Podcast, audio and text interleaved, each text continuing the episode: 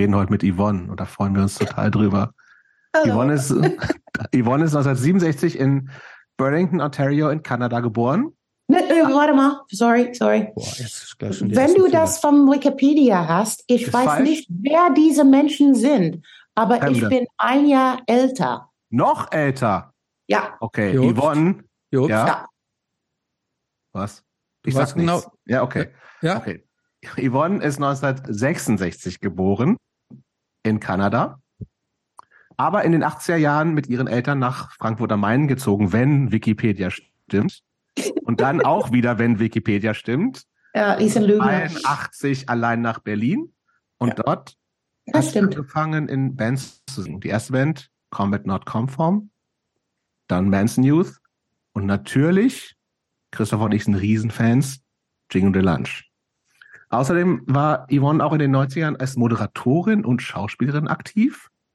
Nach der ersten Auflösung von Jingle Lunch ist Yvonne in die USA gezogen, studierte in Phoenix, Arizona Telekommunikationstechnik. Dann ist sie aber für äh, zwei Reunion-Konzerte nach äh, Berlin zurückgekommen, also Jingle Reunion-Konzerte. Ja, ich denke, das war der WM-Jahr. Das kann sein, damit kenne ich mich nicht so gut aus. Das war für mich das Jingo-Jahr. Ach so, das, das war das Jahr danach, okay. Das, ich habe keine Ahnung. Ja. Was hast du für einen äh, Zeitraum? Okay, okay. sorry. Ja, hey. Weiter, weiter. Weiter, genau. Ähm, und sie ist 2007 wieder nach Berlin gezogen. Die Band war wieder eine Zeit lang aktiv, bevor sie sich, äh, die Band sich nach, nicht Yvonne, sondern die Band sich 2011 nach einigen Besetzungswechseln ganz auflöste. Seit 2013 ist äh, Yvonne aber schon wieder in einer Band aktiv, also seit zehn Jahren. Und die Band ist auch sehr gut, heißt Tridion und veröffentlicht in Kürze ein neues Album. Genau, und äh, warum wir mit Yvonne sprechen, liegt eigentlich auf der Hand. Äh, Yvonne ist, glaube ich, seit Beginn dieses Podcasts eine unserer äh, Wunschgästinnen gewesen und gehört auch zu denjenigen, die von unseren HörerInnen immer wieder vorgeschlagen würden, wann kommt endlich Yvonne? Jetzt What? ist sie endlich da. Ja, ähm, ohne Zweifel. Wir alle wissen das. Yvonne. Ich finde es ein bisschen schade, dass wir jetzt eigentlich kein, äh, keine Bilder haben, weil Yvonne hält sich beschämt die Hände vor das Gesicht. Sie ist auch ein bisschen rot geworden. ja. Ich bin lila geworden, ja. Lila geworden. ähm, zu dem, was ich schon gerade gesagt habe, muss man uns, glaube ich, auf den Punkt bringen, dass Yvonne ist schon eine äh, große lebende Legende in unseren Kreisen. Nicht nur für das, was sie in der Vergangenheit gemacht hat, sondern Yvonne zeichnet auch aus, dass sie nach wie vor aktiv ist und auch nach wie vor äh, nicht einfach sich auf alten Erfolgen ausruht, sondern eine neue coole Band hat. Außerdem, und auch das finde ich wichtig und auch darüber wollen wir mit ihr sprechen. Wir haben mit Yvonne im Vorfeld äh, uns schon so ein bisschen so ausgetauscht und ich, Yvonne war auch ein bisschen zögerlich, ob sie hier so zu uns kommen sollte, nämlich deshalb, weil Yvonne, glaube ich, wenn ich sie richtig verstanden habe, nicht nur positive Dinge über Punk und Hardcore zu erzählen hat, sondern auch die eine oder andere negative Erfahrung äh, mitgenommen hat und auch dazu äh, wollen wir gerne was hören, äh, was das ist und woran das gelegen hat und so weiter. Herzlich willkommen. Hallo! Hey. Ähm, Hallo, wir haben alle. übrigens, wir haben auch, das kann man vielleicht auch ganz kurz sagen, wir haben schon gesagt, ähm, wir machen, wir fangen jetzt mal auf Deutsch an, sollten wir zwischendurch oder also sollte Jobst zwischendurch mal einfach irgendwie so Wortfindungsprobleme haben oder so und das Jobst lieber auf Englisch sprechen wollen, haben Yvonne und ich, wir sind uns einig geworden, dass Jobst auch Englisch sprechen darf. Ja, so. Vielen Dank. Ähm, Thank you. Please. Ich bin einverstanden. Danke. Also manche, manche Geschichten kommen einfach ja, ein bisschen besser auf Deutsch und manche Geschichten kommen einfach besser auf Englisch. So. Sehr gut. Ich tue mein Bestes, Jungs.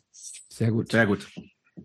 So, dann und dann wir, wir fangen mit so zwei äh, relativ, nee, ein, weiß gar nicht, ob die Fragen einfach sind. Wir fangen mit zwei sehr konkreten Fragen an. Die erste Frage an dich, Yvonne, ist, du hast die Wahl. Du darfst nie wieder Musik machen oder nie wieder Motorrad fahren. Was machst du? Ja. Why Motor, nie wieder Motorrad fahren? Oder nie wieder Musik. Äh, ach so, eins oder die andere. Genau. Ja. ja. Ah, es ist ja klar, nie wieder Motorrad fahren. Also ja. ich kann äh, nicht ohne Musik leben. Das ist ein fester Bestandteil vom, vom Basis von meinem Mental Health, vom alles, was äh, in mir ist. Also da, da kann ich mich am besten ausdrucken und, ähm, und fühlen. Das, das kann ich ohne Musik leben. Das war einfach. Okay. Aber ja, Motorradfahren ist schon geil. Zweite Vorfrage. Das war theoretisch der Frage. So. Mhm. Ja, theoretische Frage. Ja, also wir, wir wollen wir kommen jetzt nicht bei dir vorbei und nehmen dir dein Motorrad weg. Ich hätte es aber schon gern irgendwie.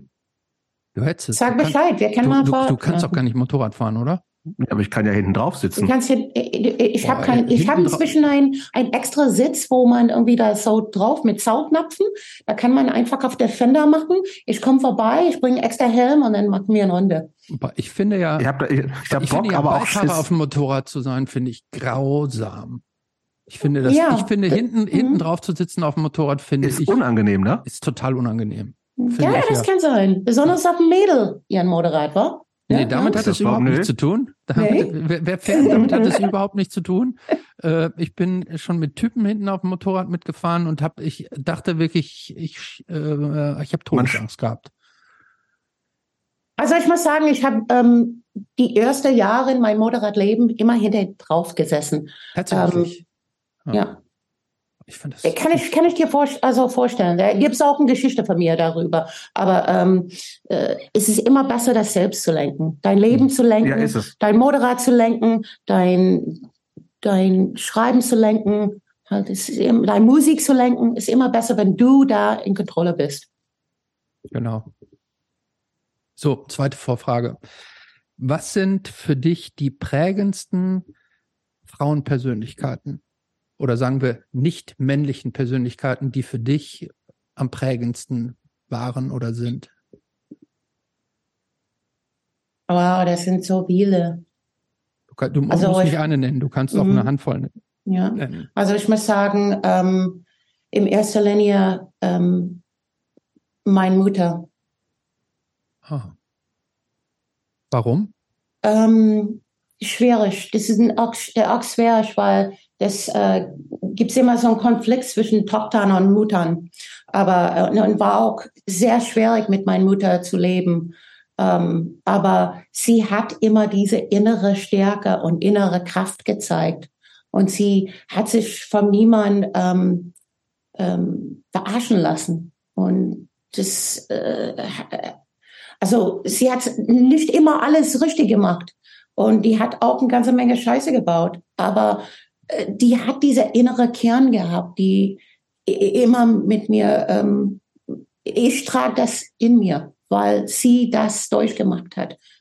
So. Und die waren das schwere Zeiten auch. Mhm. Aber sie hat richtig ihren Ding auch hingezogen.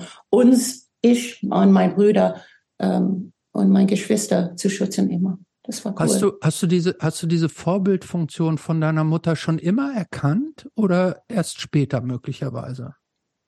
Nee, immer später, ja. Ah. Ja. Okay, das, ich will es erstmal so immer stehen später. lassen. Und unsere Standard-Einstiegsfrage ist, wann kam Punk in dein Leben? Also ich möchte, hm, ich möchte sagen, etwas später, aber ähm, für mich muss ich irgendwie ganz kurz was klarstellen. Ich weiß, ihr meint Punk, also im Punkrock, aber ich meine manchmal den Gefühl vom Punkrock. Und der Gefühl vom Punkrock für mich kam in mein Leben, wo man ausbrechen konnte, wenn man irgendwas sehen konnte und fühlen konnte in Musik, die nicht der Normal war, nicht irgendwie den Standard war, nicht was vorgeschrieben war. Und das ist für mich in erster Linie das, das Punkgefühl. Ne? Mhm. So und ähm, äh, ich muss sagen, als ich Kind war und mein Oma und Opa äh, in ihrem Wohnzimmer ähm, Klavier und Geige gespielt haben zusammen, manchmal sehr angetrunken und gut gelaunt, manchmal nicht gut gelaunt, weil mein Oma die falsche Ton gespielt hat und mein Opa das nicht gefallen ließ, ähm, dass sie das sich auch noch darum gestritten haben. Aber so ein Spaß an ähm, Klassik, ähm, populares Musik, ähm, äh, Weihnachtsmusik ähm, oder äh, auch äh, Elvis äh, zu spielen, äh, fand ich irgendwie immer toll. Das, diese ähm, diese Überzeugung, die hatten und diese Zusammenhalt, obwohl die schief gespielt haben, das war dann scheißegal, weißt du, so. Das ist das Gefühl vom Punk. Das erste Gefühl, was, was ich hatte vom, so ein Punkrock, wie die halt einfach sich selbst waren, so. Mhm. Und die Nachbarin, äh, das war denen egal. Die haben einfach das gespielt, was die spielen konnte. Und das ist halt, was Punk war für mich. Und wenn wir über das echt, also das Punkrock in den kommerziellen Form irgendwie erzählen wollen, dann das erste Punkrock, was ich erlebt habe, war in ähm, New Orleans, in the French Quarter. Ähm, Freundin von mir, äh, also eigentlich. Wie alt warst du da? Ähm, Ungefähr? Sehr jung, äh, zwölf. Okay. Zwölf, ich und Mindy, ähm, Mindy und Schulfreundinnen von mir. Sie hat sich verliebt in so einen Typ, der war ein Punkrocker. Der hieß Rex Rose. Und Rex Rose bin ich immer noch befreundet mit ähm, äh, Facebook. Ähm, der ist jetzt inzwischen ein Uni-Professor äh, für, äh, glaube ich, Literatur oder sowas. Und ähm, mit denen sind wir in die French Quarter spazieren gegangen. Mindy war vollkommen verknallt in den und ähm, der hat halt eine Kassette dabei gehabt und wir haben halt bei denen zu Hause irgendwie Punkrock gehört. Und in die Schule habe ich auch gleichzeitig, ähm, weil wir zusammen in die Schule war, äh, waren, im, ähm, ein Schüler der Benjamin Franklin äh, High School heißt, ähm, waren wir in dieser unterschwellige Aussteigergruppe gewesen und da war auch Punkrock. Und da ich schwarze Mädel war, also halt halb schwarz, und sie ein weißer Mädel von guten Familie war und ich von so eher einer gebrochener Familie. Ähm, wir haben uns als guter Freunden verstanden. Trotzdem war ich ein Außenseiter gewesen und ähm, ich habe diese Punkrock ähm, Gruppe, die haben mich sofort angenommen und und das das das ist die erste Punkrock Erfahrung für mich gewesen.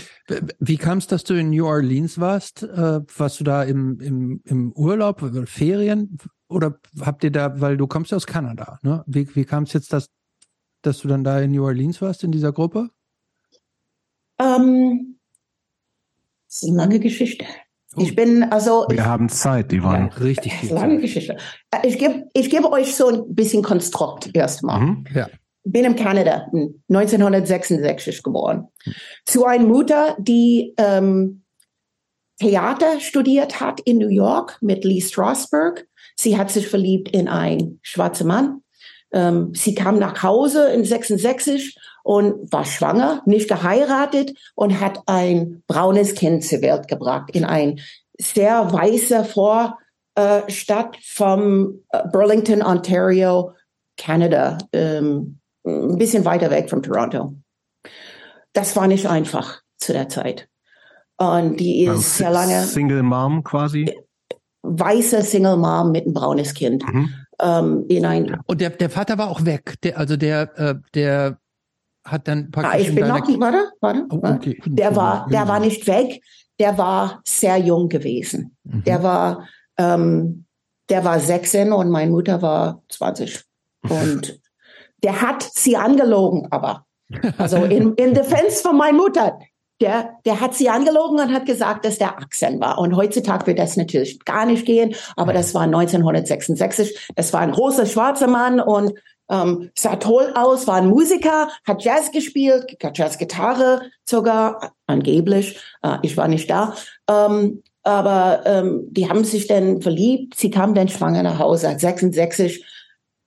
Ähm, das hat natürlich ein, wie ein Granaten, war es ein Bomber eingeschlagen mhm. zu Hause, ne? Ja. Mit die sehr britische Oma und Oma, Oma und Opa, sehr mhm. britisch, denn ganze Familie, ähm, die haben versucht, mich äh, wegzugeben, adoptieren zu lassen. Meine Mutter fand das nicht gut. Sie ist ähm, echt irre geworden für dieser Streit gewesen. Und ähm, bis mein Opa hat gesagt, okay, wir nehmen sie, wir nehmen sie an. Und damit möchte ich sagen, mein Opa hat dann sich in diesen Job richtig reingeschmissen. Mein, der beste Kumpel in der Welt gewesen zu mir, bis ich, ähm, keine Ahnung, bis ich, bis der geschoben ist. Mhm. Also mein Opa. Ähm, so das ähm, hat sie, meine Mutter, war sie lange in dem Krankenhaus, weil die haben sie so, so richtig verrückt gemacht und war auch nicht einfach, habe ich ja gesagt. Ähm, sie ist nach New York gegangen, wieder zurück, hat versucht, das alles wieder auf Lot zu bringen, ihren Leben und ähm, hat dann ein durch ein durch ein Blind Blind Date mhm. meinen Stiefvater kennengelernt und ähm, die haben geheiratet nicht so lange danach. Der war auch ein schwarzer Mann ähm, und äh, Jahren später ähm, vom Kanada sind wir dann, mit, ich war sechs Jahre alt, sind wir nach New Orleans gezogen. Ah, okay. Und meine Mutter war ähm, dann auch schwanger mit ihr und brachte meinen Bruder zur Welt in Kanada, kurz bevor wir nach New Orleans gingen. Und das, das ist ganz irre Geschichte für mich. Also da gibt es viel mehr irgendwie leider in diese Geschichte der ähm, mit Schmerz und ähm, Verzweiflung zu tun hat, wenn man das überlegt, irgendwie diese Situation ist vielleicht niemand in mein Umfeld so begegnet, wie das halt ist mit ähm, so Rassismus und ähm, wie, wie anstrengend das sein kann, wenn man das jeden Tag irgendwie mit sich irgendwie äh, äh trägt und äh, den systematischen Rassismus schon selbst in sich trägt mhm. und dennoch ähm, das erkennt und dann plötzlich ein Kind schützen muss ähm, und seine eigene ähm, Ideen ändern muss und diese Kind zu schützen vom die andere Rassismus, die auf die andere Seite zu sich kommt. Das ist, ähm, ich kann mir nicht vorstellen, was das für ein Job war. Auf jeden Fall meine Mutter und mein Stiefvater, die sind dann aus Mixed Marriage zu New Orleans gegangen. Ich keine Ahnung ich glaube, die waren Masochisten oder sowas. Weil New Orleans ist wirklich nicht der äh, meist ordentliche, ähm, rassistische, ähm, ähm, nette, nette Nest gewesen. Es ist echt eine hässliche ähm, Geschichte hinter sich in Süd, Südstaaten. Ne? Mhm. Also alles rum dran. Obwohl, und, äh, und, wenn ich kurz, Moment, wenn ich kurz unterbreche, aber äh, New Orleans ist doch auch für diese ausgeprägte Jazz- und Blues-Szene so bekannt und die war doch eigentlich auch durch durch farbige Musiker geprägt oder schwarze Musiker geprägt oder oder nicht? Ja, aber frag diese schwarze Musiker, was die da verdient haben. Ah, okay. Haben die irgendwas davon? Ja, okay. Oder mussten die hinten in den Läden hinten reingehen oder vorne? Mhm. Dürften die vorne reingehen? Ah, okay, ja, klar. Also klar. Äh, äh, in New Orleans ist es äh, richtig so immer, also gut, Katrina kam, aber als ich da gewohnt habe in die, sagen wir, 70er Jahre, 70er, 80er, 80er Jahre, 80er Jahre, ähm, auch dann war sehr viel geteilt. Also mhm. da gab es ein schwarze Kirche, wo ich hinging, und ein weiße Kirche, wo ich hinging. Ah, okay. Und ähm, in die, ich wusste, in den schwarzen Kirche dürfte ich alles essen, was ich wollte. Und in den weißen Kirche musste ich mich ganz anderes benehmen. Es ist wirklich so richtig ein schizophrenische Spaltung für mich mhm. gewesen, muss ich sagen. Aber da waren wir dann in New Orleans in dieser masochistische ähm, Setting für ein Mixed Familie und ähm, also ja, da habe ich den Punkrock kennengelernt. In dieser, dieser Setting. Ne? Mhm. Also Und, auch, auch, muss ich sagen, in dieser Schule, wo ich hingehe, in der Schule, Benjamin Franklin ähm, Schule, früher gab da, äh, äh, war der Sklaven waren da verkauft, direkt vor dieser ähm, Courthouse. Das war ein alter Courthouse gewesen und da waren Sklaven früher verkauft. Das ist auch nicht so lange hier. Ne? Ah, nee, ist nicht so lange. Erinnerst du dich noch, du hast ähm, vorhin erzählt, diese, die, äh, der, dieser Kumpel hätte euch so ein Tape vorgespielt und da wäre Punkrock drauf gewesen. Hast du noch eine Erinnerung, was so diese ersten Bands waren, die du da gern gehört hast und äh, die, die dich so infiziert haben? Ähm, ja, äh, es war so, so englische, englische Musik. Ähm, ich glaube, ich, ich glaube, der Jam war ein bisschen zu viel später. Könnte sein. Wenn du zwölf warst, das ist 78, ne? Mhm. Ja. Ähm, ich glaube, der war auf jeden Fall, wir hatten Punk von California, war das Germs oder Darby Crash oder ähm, Sachen von New York, Boston LA, ähm, ähm, it's Boston, not LA, it's Boston, fuck LA. Das war ein bisschen später, genau. Das ist ein bisschen später, glaube ich. Ja, ja, ja. Das ist auch später, ja. Okay, aber gab es denn da, also gerade 78 und du sagst, es war halt auch die, ähm, du hast es da kennengelernt, gab es da schon so richtig so eine Szene auch mit, mit, mit Bands oder mit, mit Leuten, die irgendwie abgehangen haben oder so? Ja, da gab es eine New Orleans-Szene. Also eine mhm. neue Szene war ziemlich ausgeprägt. Da bin ich zum ersten Mal zum Clubs gegangen. Um, underage natürlich. Da war ich dann 13. Sagen wir 13. Ja. Also 9, 79, 80, sowas. Ja. Ich habe zu der Zeit auch nicht mehr zu Hause gelebt. Sondern? Ah, ich bin ähm, in, entweder auf dem Couch gepennt bei Freundinnen von mir, Jenny Joe die wesentlich älter wäre als ich, die mich auch mit den ganzen Clubs irgendwie so reingeschleust hat. Oder ich bin, äh, und etwas später hat die Schule das mitgekriegt und die haben mir dann eine ähm, Familie zugewiesen. Und da kam mein Freund Mindy dazu. Die Familie von Mindy hat mich dann angenommen. Da habe ich dann bei Mindy in, in, ihren, in ihren Familie, glaube ich, eineinhalb Jahre da gelebt, wie sie. Mhm italienisch, äh, amerikanisch-italienische Familie. Aber was ist denn mit deiner, mit deiner äh, biologischen Familie passiert, dass die, äh, dass die sich um, überhaupt nicht um dich gekümmert haben und offensichtlich gar nicht mehr äh, dich so bei sich haben wollten? Ähm, wie gesagt, diese, diese unglaublich anstrengende Klima, dass ein gemischte Familie sich drin befindet.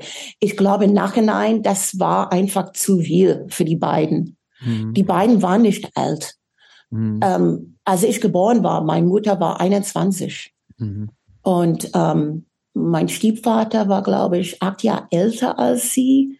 Und ich glaube nicht, dass die wussten, was sie irgendwie da sich beiden angetan haben. Nach New Orleans zu kommen mit zwei gemischte Kinder sie blond, blauaugig, der irgendwie Mississippi, ähm, Afroamerikaner. Ähm, das war einfach, glaube ich, in jeden Hinsicht, also wenn man, wenn man irgendwie so äh, überlegt, was für Microaggressions irgendwie mhm. jeden Tag sich irgendwie so nervt durch der Tag, auch hier in Berlin, ist es was ganz anderes, wenn du offensichtlich im in deinen Tag mehrmals beschimpft würdest oder vom mögliche Leute. Mhm. So, also, was magst du mit einer weißen Frau oder was magst du mit einem schwarzen Typ? Ich glaube, so ging's ab bei meinen Eltern. Mhm. Und ähm, ich glaube, das hat die beiden so gebrochen, dass sie das, äh, also mein Stiefvater ähm, hat das mit Alkohol geregelt und meine mhm. Mutter hat das mit äh, Mother's Little Helper äh, geregelt, wie das damals üblich war, mhm. dass die Pharmaindustrie alles irgendwie so mal gefixt hat. Mhm. Ist immer noch in Amerika so, aber damals war es ein bisschen halt lockerer, glaube ich. Irgendwie.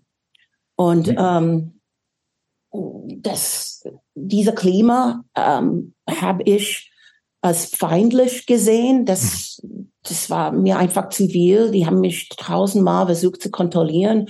Ähm, das kam zu Schlägereien und ähm, weil ich einfach mir nicht alles nicht gefallen lässt. Das hatte ich von vorher von meiner Mutter schon als früh mitbekommen, ähm, bevor sie sie irgendwie so in dieser Lage fand. Und ähm, äh, mein Stiefvater hat jetzt einen Sohn und ich war einfach nicht mehr irgendwie so Großteil von der Familie in dieser mhm. Form. Mhm. Und äh, würde halt ähm, wirklich äh, erst kam ich in ein, ähm, ein Träberzentrum, das hieß Greenhouse, The Greenhouse. Ich glaube, inzwischen heißt es irgendwas anderes. Äh, Gibt es immer noch in dieser Form in New Orleans. Und ähm, ist so eine Art Jugendwohn im Kiez. Ne? Und äh, danach war ich viel auf der Straße, entweder ähm, bei Jenny Joe auf der Couch, wie gesagt, und dann kam ich in diese Familie rein. Von Mindy. Hm. Von Mindy. Und hast du dich, hast du unter dieser Unbehütetheit, sage ich jetzt mal, hast und diese Freiheit, hast du das als positiv empfunden oder hast du dich praktisch auch so ein bisschen verloren gefühlt und haltlos? Ähm, wenn man so jung ist, dann und man gedruckt wird, eine extreme Situation zu übernehmen, dann hat man das Unverwundbare und un also man ist dann ähm, überzeugt davon, dass man äh, das alles irgendwie regeln kann. Ähm, also auf jeden Fall war das in meinem Fall. Und ich habe das halt, das einfach einen Tag nacheinander genommen. Wie geht das auch anderes? Ne? Mhm. Ähm, also zu der Zeit empfand ich, habe ich nichts Unnormales da, da gefunden. Ich habe nur gedacht, okay, gut, jetzt muss ich meinen eigenen Weg machen. Ähm, aber im Nachhinein, wenn ich jetzt darüber denke, so, so, krass, so 13, so, ähm, so in New Orleans auf der Straße zu sein, das sind ziemlich viele Sachen, dass man irgendwie falsch machen könnte. Mhm. So, als Kind. Aber ähm, ich hatte in, durch diese Szene, diese Punkrock-Szene und diese Musikszene ähm, schon ein bisschen Halt gehabt. Die haben mich schon ein bisschen gehutet.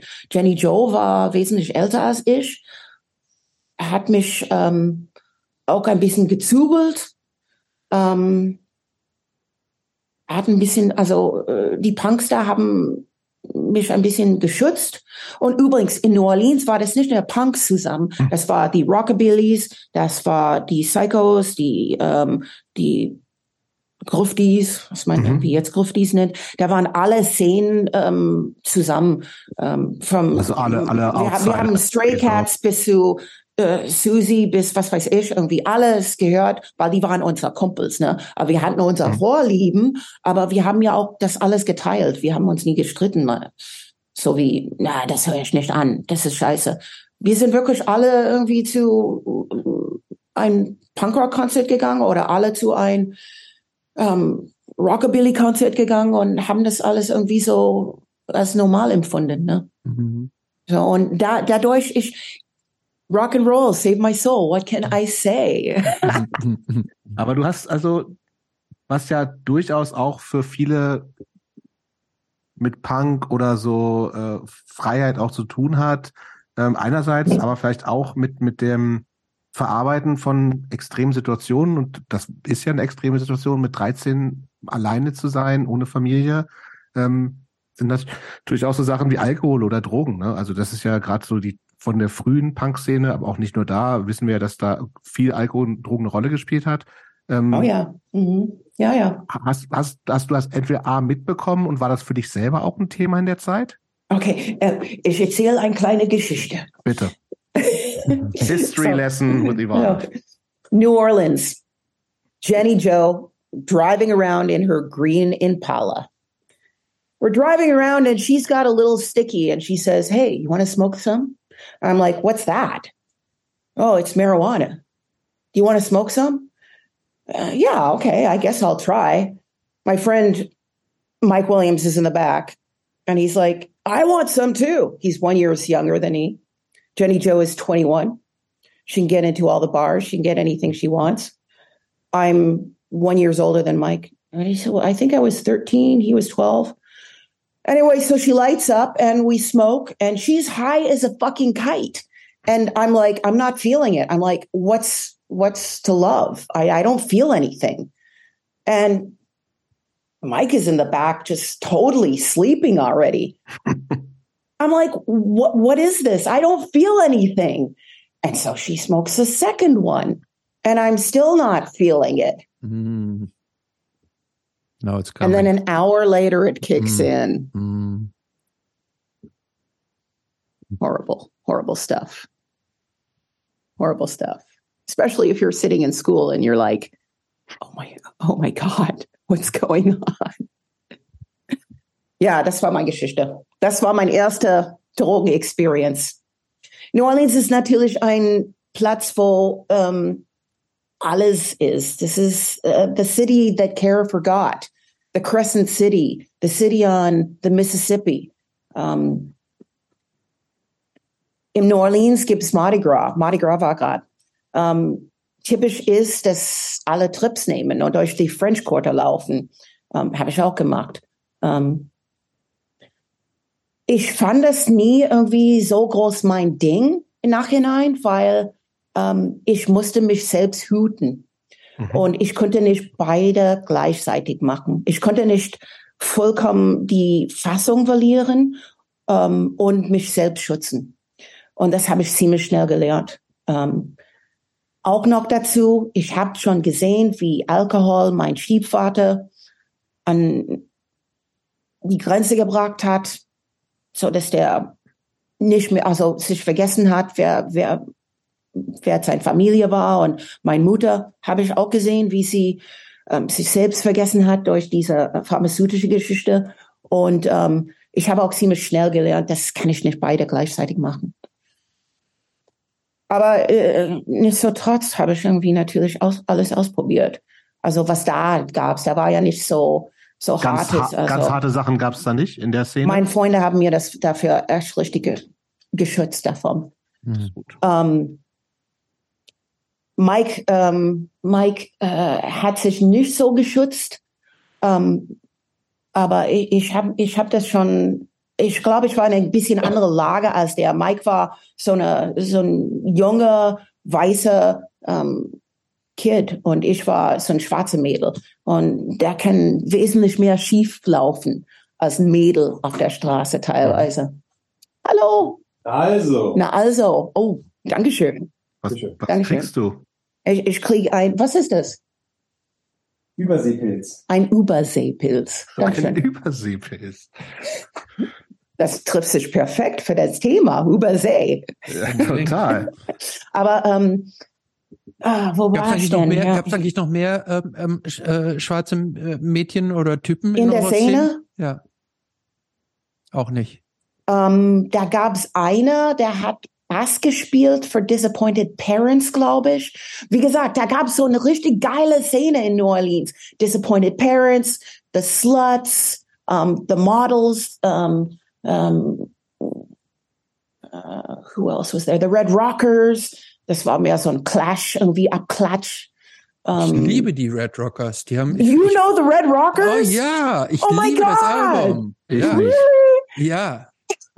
Das, das Ja, Album ist, ich glaube, das, ich glaube, das Album ist es nicht sogar von Jello Biafra produziert worden. Ich liebe das Album. mhm, ja. mhm. ist Ich glaube, einer davon hat, ist gerade irgendwie gestorben auch. das so. weiß ich nicht. Ja, ja, ja. Aber ja, ich- ich neulich gehört. Ich, ich liebe das Red I Rockers can't Album. believe you know Red Rockers. Ja, ja, das die ist so ein waren, bisschen clashy. die aber, waren äh, unsere Clash. Und, Ja. und ich sag dir, das war lustig, weil die sind in New Orleans rumgelaufen. Wir haben alle New Orleans Slang auch drauf. Und Ja. die sind plötzlich, nach ein halbes Jahr, haben die plötzlich einen britischen Akzent irgendwie so gehabt. Also die haben diese Schlagzeuge aus England plötzlich gehabt. Ich glaube, der heißt Griffin oder Griffith oder sowas. Und and he's always going around like, oh yeah, I'm playing drums for the Red Rockers now, you know. Und dann plötzlich haben die auch alle irgendwie ein, ein britischer Akzent gehabt. Es war. Es hilarious. waren, halt, es waren halt Punks, ne? War, war hilarious. Living the dream. Living the dream in New Orleans. Also da war schon ein super geile Szene da. Und man hat auf sich aufgepasst. Die haben, Mhm. wir haben alle aufeinander aufgepasst. Und Das, das heißt, es gab da auch viel, äh, hat das da schon angefangen, dass es auch diese ganzen frühen andere Punkbands da hingekommen sind? Gab es Konzertorte, wo auch Bands von der Ost- und Westküste gekommen sind? Ähm, ja, da war so ein kleiner Laden, das hieß äh, Rose Tattoo. Mhm. Rose Tattoo war ein kleiner schwarzer Bar on Magazine Street gegenüber vom Tipitinas. Tipitinas ist ein sehr berühmter New Orleans Kneipe slash Eatery slash um, um, Hall, äh, Konzerthalle, wo Dr. Longhair, um, wo um, The Neville Brothers und groß, großartige Musiker aus New Orleans gespielt haben. auf die andere Seite der Straße war The Rose Tattoo. Und ähm, die haben halt Middle-Class White Kids ähm, mit Punkbands da spielen lassen. Ähm, sonntags, ich weiß noch, da gab's immer was zu essen und montags gab's Red Beans and Rice. Und das war für uns äh, unser richtiger Hangout. Da habe ich Black Flag bestimmt in der Laden fünfmal gesehen. Mhm. Ähm, was haben wir noch das gesehen? Toxic oh, yeah. Reasons, DOA. Oh my God, it's the Red Rockers. Yes, that's them. Oh my, oh my. what a great band, eh? it's, a, it's an excellent plat. It's an excellent record. Yeah. How did you get it all the way over here? I've had this for ages. Really, um, that was a really shitty British accent from me. Ich habe tatsächlich noch nie was von der Band that. gehört. Oh, you should listen to it, oh, just oh, yeah, for yeah, history's aber ich sake. bin überhaupt, yeah. ja, das mache ich, aber ich bin auch kein Clash-Fan. Oh, komm, I'm let's sorry. not go there. I'm what's, sorry. What's the problem, man? Ich weiß es doch nicht. He has issues. He has Just issues. not a Clash fan? I know. Finally, finally, somebody to join in with me. Yeah, I know. What the fuck? Say it. Say it out loud. the fuck? Uh, yes, yes. Now you know Dude, what I have London's to. calling and they say, "Where is your Verstand?" Es, es ist weg. Ich weiß Verstand. Where is my Verstand? Ey? Okay, hmm? okay, okay. Everybody's got their Mecca. Exactly. Yeah. Everybody's um, got. Du. Also Rose Tattoo. Rose Tattoo. Rose Tattoo. Wir sind 78, 9, 79, 80, 81. Du bist full on in der Szene. Weit? Ja, schon, also in die Zeit. 81, nee, nee, nee, nee. wir sind schon Leiter, genau. Das, das, nee, das war äh, 81 Hoxens. Genau. Hoxens. Was war da? Was wir, wir haben Hip-Hop-Musik damals gehört, eine ganze Menge Dixieland Jazz haben wir gehört auf New Orleans, äh, äh, Royal und äh, Bourbon Street. Wir haben Mardi Gras Songs gehört. Ähm, das war der, der, der Rückgrat von der Szene da. Weil das mhm. haben wir alle natürlich gehört. Mhm. Weil Mardi Gras ist halt ein stadtweiter Ausbruch vom Irre und ähm, Zeitlosigkeit. Jeder ist out of their mind.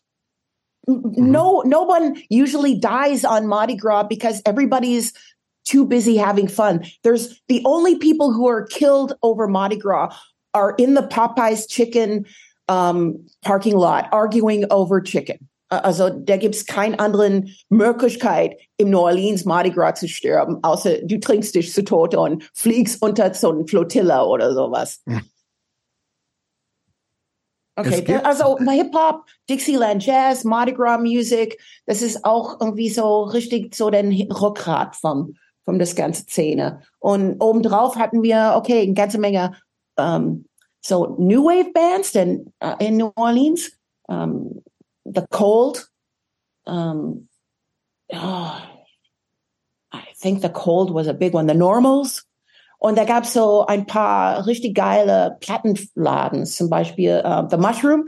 Ich bin in der Mushroom immer auf Tulane University rumgehangt. Und ähm, ich muss sagen, das war revolutionär damals.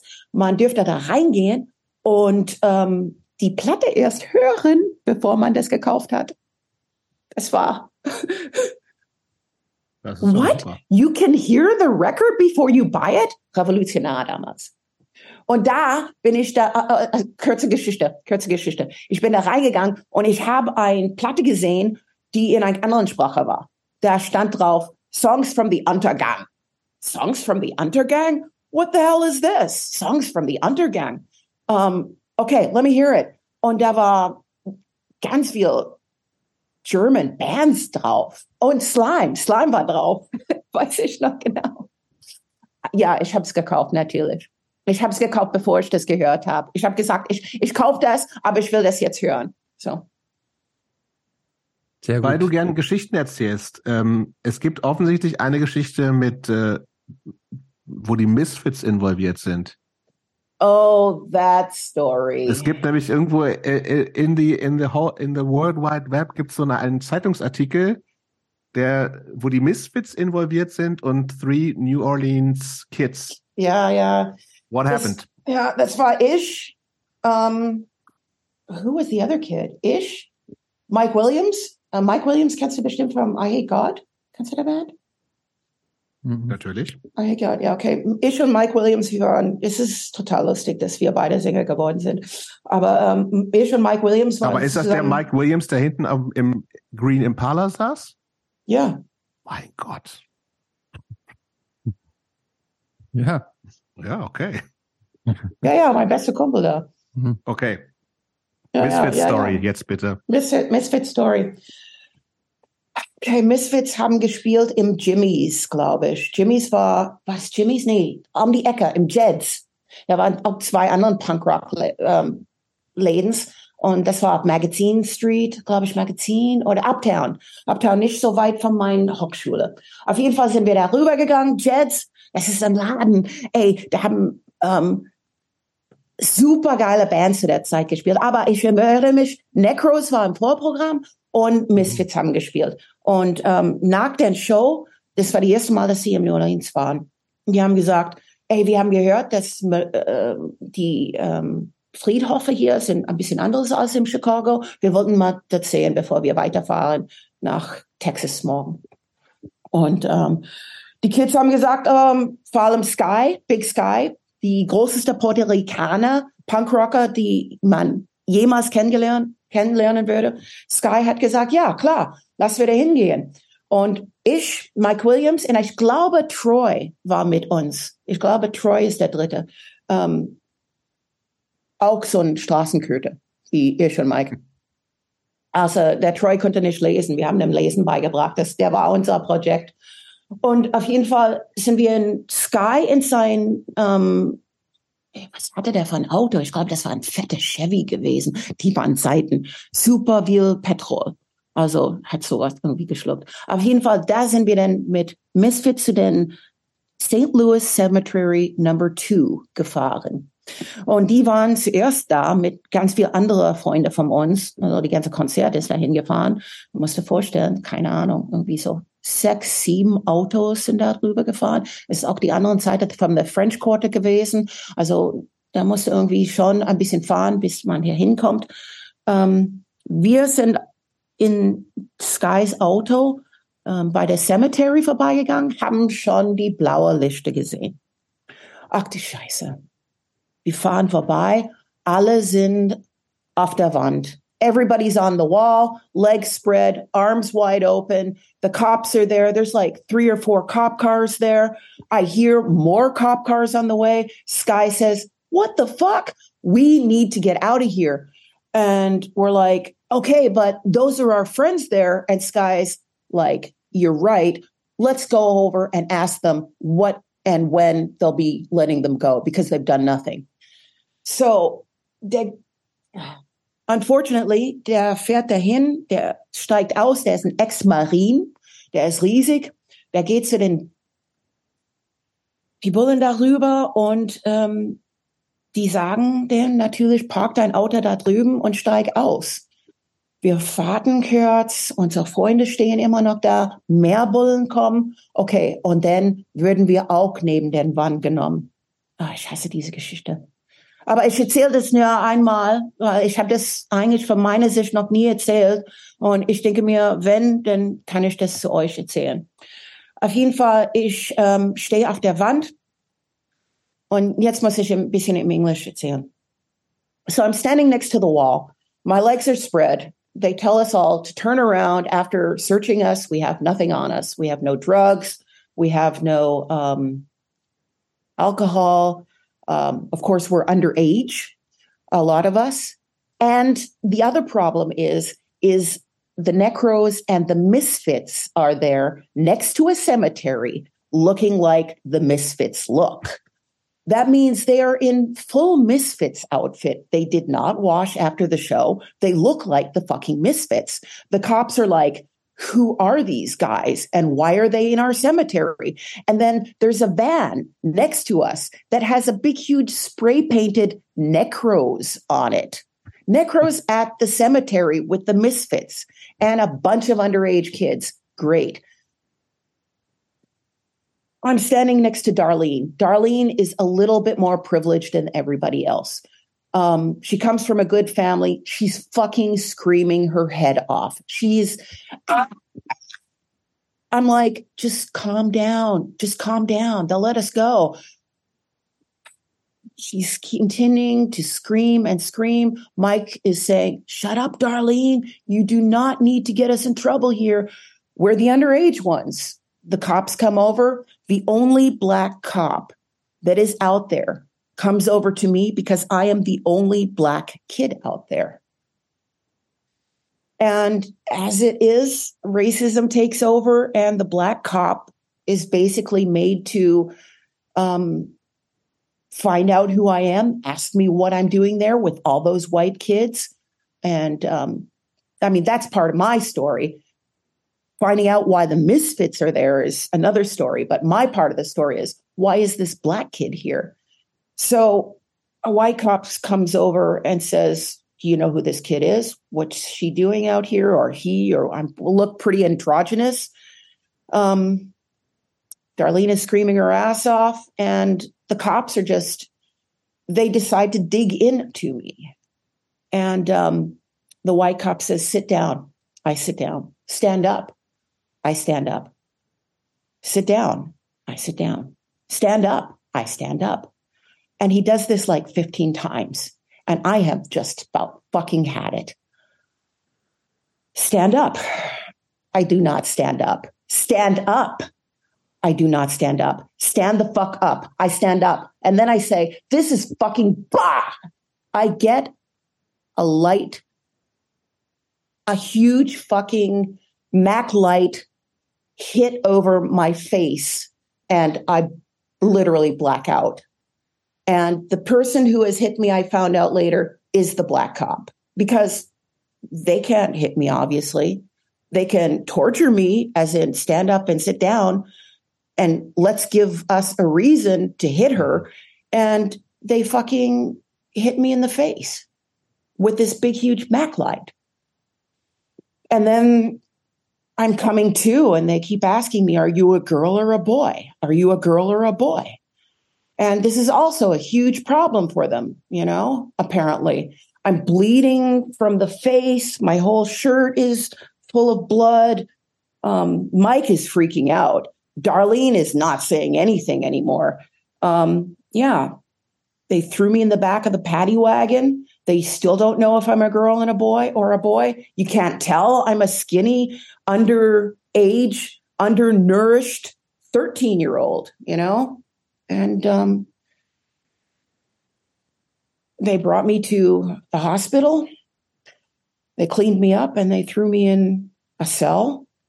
Um, with I think it was a, a, just a normal fucking prison cell with general population, you know, the city jail. And um, after a while, they take me out to a because they figure out I'm underage. They take me to a single cell, and um, I was in there for a whole day, and then they moved me to a van. And then they transported me to a prison and you have to understand that the city jail is different than the prison you go to prison if you are convicted of something if you actually been through court and you are mm-hmm. convicted mm-hmm. of something so they put me in this van and they send me out to prison and i have no idea what went on with the misfits with um, my friends, with um, you know, I'm I'm I'm basically in my own time loop at this point. So they send me out to prison. I'm taken out of this van. Now it is day three. And my parents have no idea where I am. My friends have no idea where I am. They put me in this prison cell. They drag me out one morning, day three. They, I have no clothes on. They hose me down with cold water and they delouse me with some kind of chemicals. Um, and then they throw me back in a cell for half a day, give me a bologna sandwich. And then a half an hour later, they say, okay, you're going back to the city. They give me my clothes back, send me back to the city jail. And I'm waiting there for half an hour. And the misfits bail me out. They pay $75 to get me out of jail. And I walk out and they drive me back to my friends. And that's my side of the story. Everything else I learned from the papers. Was that your first time in prison, jail? That's a good question. I think either before or after I was in jail for being in underage in a club. And it was interesting because another story. I don't know. I don't know. I think it was the first time. The because I there was one time where I was also in jail, but I cannot tell you if it was before or after. But it was also being underage in a club. And I mean, as much as the punk rock community would like to you know, save you from yourself. I was definitely underage in a lot of clubs. And um, it just so happened that Andy Caps was a club where a lot of punks hung out. And um, there was a cop at the door. But um, uh, you had to show your ID before you went in. But um, I snuck in and I got really drunk. And on the way out, they got me and they said, Who are you? What are you doing here? And half an hour later, I was thrown in jail. So, yeah, there are a lot of pitfalls, but the Misfits episode was by far the worst fucking episode I had known to that date. Yeah. Yeah, my nose was broken. My my nose was fucked up, and you can still see how how fucked up it it was. I think I don't know. ich meine, natürlich ist das irgendwie auch eine, eine gute Geschichte, ne? Aber das ist natürlich, wenn man sich das vorstellt, in der Situation zu sein als 13-jähriger Mensch, das ist ja der totale Horror. So. Ja. Also, was, was, kannst du irgendwie jetzt irgendwie mit ganz viel Abstand dazu auch sagen, was das mit dir gemacht hat? Also ist das, war das irgendwie Nee, das, das, das kommt, also das ist der, der Sache. Jedes Jahr über Halloween wird es mhm. überall online publiziert und so. Mhm. Und ähm, ich glaube, Mike Williams hat auch mal eine Geschichte irgendwie da zu ähm, Punk in New Orleans erzählt. Auch noch, da gibt es so eine Online-Geschichte, wo der irgendwie mit einem anderen Magazin irgendwie darüber spricht. Äh, und auch über unsere Erfahrungen erzählt, aber von seiner Seite. Ne?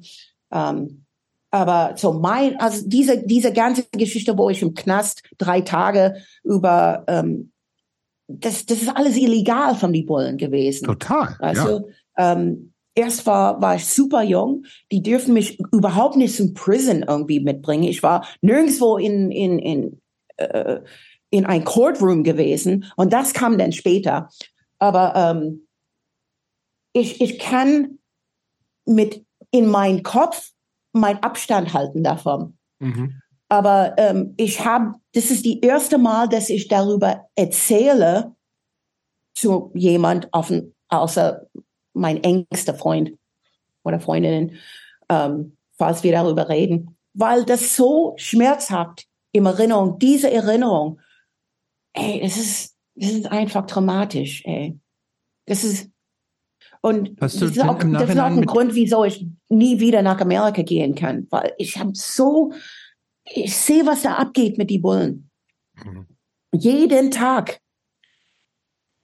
Hast du, hast du eine Erklärung, das ist ein guter, äh, das ist ein äh, guter Punkt, den du gerade bringst. Hast du eine Erklärung dafür, warum das, also gerade dieses, das Problem der Polizeigewalt und das Problem der, des Rassismus, der von der Polizei ausgeht, Hast du da irgendeine Erklärung dafür, warum sich das über all die Jahre nicht bessert? Wir haben jetzt ja jetzt hier dieses noch vor, ich schon wieder vergessen, war es letztes Jahr oder vorletztes Jahr, ähm, als der, äh, der, äh, wie hieß der, Gary Floyd oder der da umgebracht wurde. Ähm, trotzdem ändert sich ja George scheinbar. hm. äh, immer noch nichts. Kannst, hast du da irgendeine Erklärung für, dass, dass sich das nicht bessert? Ähm, erstens muss ich sagen, die Polizei in Amerika ist ausgestattet, wie die Militär ausgestattet mhm. wird. Das ist nicht wie hier Special Ops.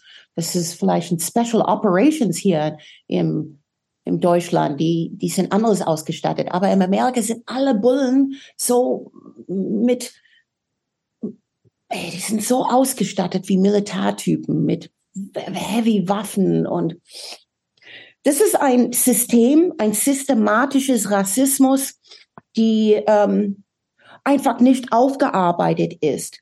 Und ähm, das ist wie die medische System, wie in die medische System immer noch beigebracht wird, ernsthaft, immer noch, dass schwarze Menschen fühlen weniger Schmerz als weiße Menschen. Das ist ein systematischer Rassismus, die ähm, durch den Polizei, ähm, die müssen eine Oberhand haben. Äh, äh, das ist so schwer für mich in Deutsch zu erklären. Yeah, explain it in English, please.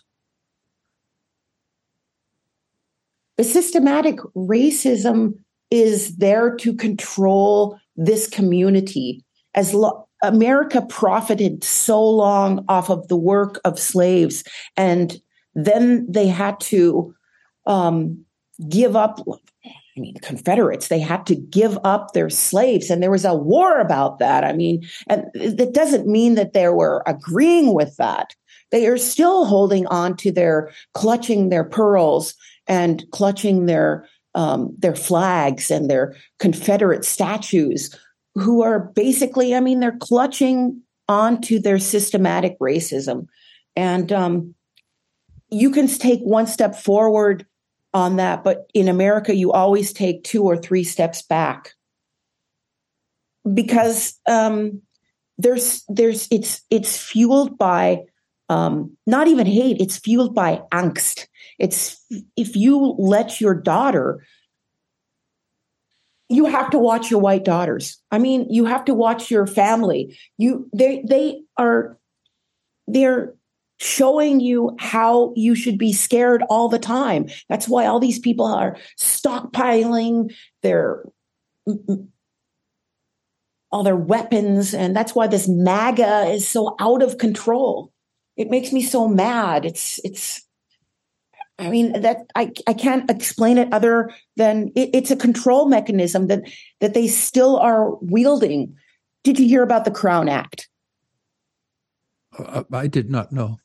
The Crown Act is a law that just recently went through um, um, the court in America, the Supreme Court, that allows Black people to have their hairstyle as they were born with. Because over the years, Black people have been controlled with their hairstyle.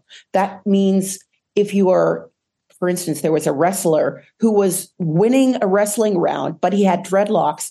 They literally, the had a coach come out and tell him if you want to do the next wrestling round, you have to cut off those dreadlocks because those are not part of uh, our plan here. So he had to cut off his dreadlocks. There are people who won't hire you if you have your hair in an afro. There are people who won't let children go to school with certain types of braids. This is only for the Black community. And that is, a, in essence, a way to continue the control on this part of the demographic. Mind blowing. The Crown Act came along.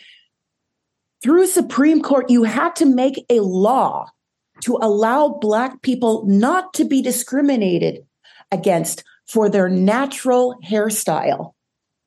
That's schon absurd. Isn't that fucking grotesque? Um, ich muss, ich muss gestehen, ich wusste das gar nicht, dass praktisch über, über Haare Einfluss äh, geübt wurde. Also mir war das um, komplett unbekannt, bis du es eben erzählt hast. Jobs, wusstest du das? Nee, aber dieser Crown Act ist ja genau, dass es eben, also sozusagen ein, weiß, ein das, Diskriminierungsverbot, ne? Ja. Aber eben weil, weil es was anderes natürlich vorher ja. gab. Ja, ja das, ja. klar. Also, dass das. Das ist, das, das ist ein Teil von dieser systematische mhm. Rassismus, mhm. Die, die so tief gewurzelt ist. Und ich muss sagen, ich habe auch diese System, diese jahrelang systemische Rassismus in mir. Ich mhm. musste so viel lernen, da ich ein Kind auf der Straße war und nie ähm, in die Schule die Chance in dieser Form ähm, das aufarbeiten zu können. Ich bin nach Deutschland gekommen mit, keine Ahnung, 15, 16 und ähm, habe dann ähm, ein ganz andere ähm, Boden gehabt, ähm, mich zu bewegen. Ich muss, ich war nicht irgendwie denn wieder in diese ständige ähm, Unterdrückungssystem, die Amerika irgendwie auf sich bringt, in die Schulsystem, in den ähm, Polizisten ähm, in den, den, den ähm, System, in den Aufteilungen vom, in der Städte, vom schwarze Communities und White Communities, besonders in Süd, Südland, ähm, in Louisiana, Mississippi, Texas, ähm, Virginia, Georgia, Florida, ähm, Texas, ähm, wo wo man immer noch in diese Confederate Area, wo man immer noch diese Kontrolle ähm, so aus und, und da. Ich musste so viel lernen über systematische Rassismus, die ich intern, also intern in mir habe, dass ich das nicht wusste. Aber wie denn? Wie? Mhm. Da war ja niemand da, mir zu, irgendwas zu sagen. Und ich muss sagen, ich habe so viel falsch gemacht in meinem Leben und das ist mir so peinlich, dass ich und, und so schwer ähm, diese innere internalisierte Dreck aus mir ähm, zu bearbeiten. Das ist, das ist jeden Tag lerne ich immer noch was Neues. Mhm. Und ähm, ich meine, wenn man das nicht zugeben kann und nicht ähm, aufarbeiten kann, dann äh, I'm sorry, dann dann hast du verloren. Mhm. Ich meine, wenn ich das machen kann, dann, dann soll jeder einfach eine Chance geben, irgendwie sich ein bisschen den Kopf offen zu machen und zu, zu denken, das sind vielleicht Sachen, die ich falsch gekriegt habe, die ich nochmal anschauen muss. Vielleicht gibt es da einen Hintergrund, dass ich nicht darüber wusste. Man, man kann sich nur selbst irgendwie wachsen, in dass man zugibt, dass, dass man nicht alles weiß, dass man viel zu lernen hat. Äh, auch wenn man 56 ist, weißt du, ich habe so viel noch zu lernen. Ich lerne jeden Tag und ich muss das lernen, um diese Ruhe in mir zu geben, weißt du? Mhm. Aber ja, ähm, wieso sind da noch schwarze Menschen, die für Joggen durch den Nachbarschaft noch gejagt und gekillt wird? Weil das sind Menschen, die nicht zu ihren selbst treu sind, die sind treu zu einem System, die sind treu zu, zu was anderen Leute über sind, denn, denn denkt. Du bist nicht ein Mann, wenn du so und so nicht, äh, nicht handelst. Du bist nicht ähm, gut für deine Rasse, wenn du so und so nicht irgendwie handelst. Ähm, ich muss so und so sein, um zu beweisen, dass ich gut genug bin für mein Community hier und so, ohne irgendwie den Kopf zu öffnen ohne diese Teile in uns irgendwie zuzugeben, ich konnte falsch sein, ich muss lernen, ich konnte ein, ein äh, irgendwas Neues entdecken über mich selbst. Die, diese Leute wollen das nicht. Und dafür haben wir systematische Probleme überall in der Welt. Leider. Das ist nicht mehr da. Aber ja, jetzt reden wir über diese Problem. Und, und das ist auch ein schwerer Problem in Amerika. Und MAGA hat das auch nicht besser gemacht. Dieser Make America Great Again ist Make America White Again. Make America, das ist ein alter Nazispruch. Weißt du? Mhm. Von die erste Nazi-Partei in Amerika. Make America Great Again. America First. Das sind, mhm. sind ein Infiltrators vom, von der Nazi-Zeit, die Nazi, amerikanische Nazi-Partei. Das ist, das ist alles, das sind kluge Menschen, die die Macht halten wollen, die das immer wieder, diese Angst schwören und mhm. bearbeiten. Und das sehen wir auch im und Russland. Äh, äh, aber jetzt sind wir nicht da. Mhm. Aber, aber, ich, ich, also, ich, ich, weiß nicht, wenn das aufhört. Mhm. Sorry. Das ist so ein bisschen, nee, das ist aber auch tatsächlich auch so ein bisschen so, so meine Frage. Also, das ist genau diese ganzen Diskussionen auch um strukturellen Rassismus ähm, und das, das Lernen, was wir alle natürlich tun müssen, ne? weil es eben nicht nur um individuelle Rassismuserfahrungen geht, sondern um rassistische Strukturen. Das sind aber ja relativ neue Diskussionen, so, ne? Also für dich hast du ja auch gesagt, auch relativ neu, also wahrscheinlich. Nee, mit nee, nee. Das sind Teile, die relativ neu für mich sind. Mhm, genau. Aber dieses System und diese Diskussion ist schon meine ganze Leben lang. Ich komme nicht daraus. Ich bin jeden Tag schon damit konfrontiert, wenn mein das Eltern mhm. in New Orleans angespuckt würde auf der ja. Strand mhm. bei irgendwelche weiße Typen, die mhm. einfach vorbeilaufen oder ich überfallen würde und zusammengeschlagen würde vom Skinheads hier in Kreuzberg mhm. oder keine Ahnung, Tegel zu der Zeit. Ähm, oh Gott, ich, Aber, ich bin äh, jeden Tag damit konfrontiert, leider. Und ja, und das Sache ist es, wenn mir Leute fragen, Yvonne, sag doch irgendwas darüber. Ich kann nicht mehr. Ich, mhm. das, das ist Zeit, das, das, das, weißt du, ich bin halt privilegiert, weil ich hellhautig bin. Ne? Mhm. Ich weiß, dass ich irgendwas darüber sagen muss. Aber die, diese Form von Diskussion ist neu und kommt bei euch an. Das stimmt. Und das wollte ich, das, das, meine Frage war dahin, dass, hast du das Gefühl, weil eben anders und oder in der Form anders geredet wird und nicht mehr vielleicht weniger über individuelle Erfahrungen, sondern mehr über Strukturen gesprochen wird, aber gleichzeitig natürlich dieser ganze Scheiß auch da ist mit Make America Great Again und diese ganzen äh, Todesfälle, die es ja auch gibt und und natürlich auch das Bewusstsein, dass es eben nicht von heute auf morgen sich ändern wird. Hast du das Gefühl, dass, dass, dass, es, dass es trotzdem in eine, dass sich das verbessern kann oder bist du ein auch Schritt total hoffnungslos? Vor, ein Schritt vor, zwei Schritte zurück. Kann man, also hat man, habe ich von meiner Community gelernt. Mhm. Also so hat man irgendwie immer mehr gesagt. Und ich, also ich kann dir sagen, ähm, Leider habe ich nicht die Wörter im Deutsch oder Englisch, das zu beschreiben oder ähm, das richtig zu erklären, wie ähm, jüngere Leute, die ich jetzt kenne, auch junge mhm. Amerikaner, die super klug sind, das ich jetzt kenne in Berlin auch, ähm, die diese,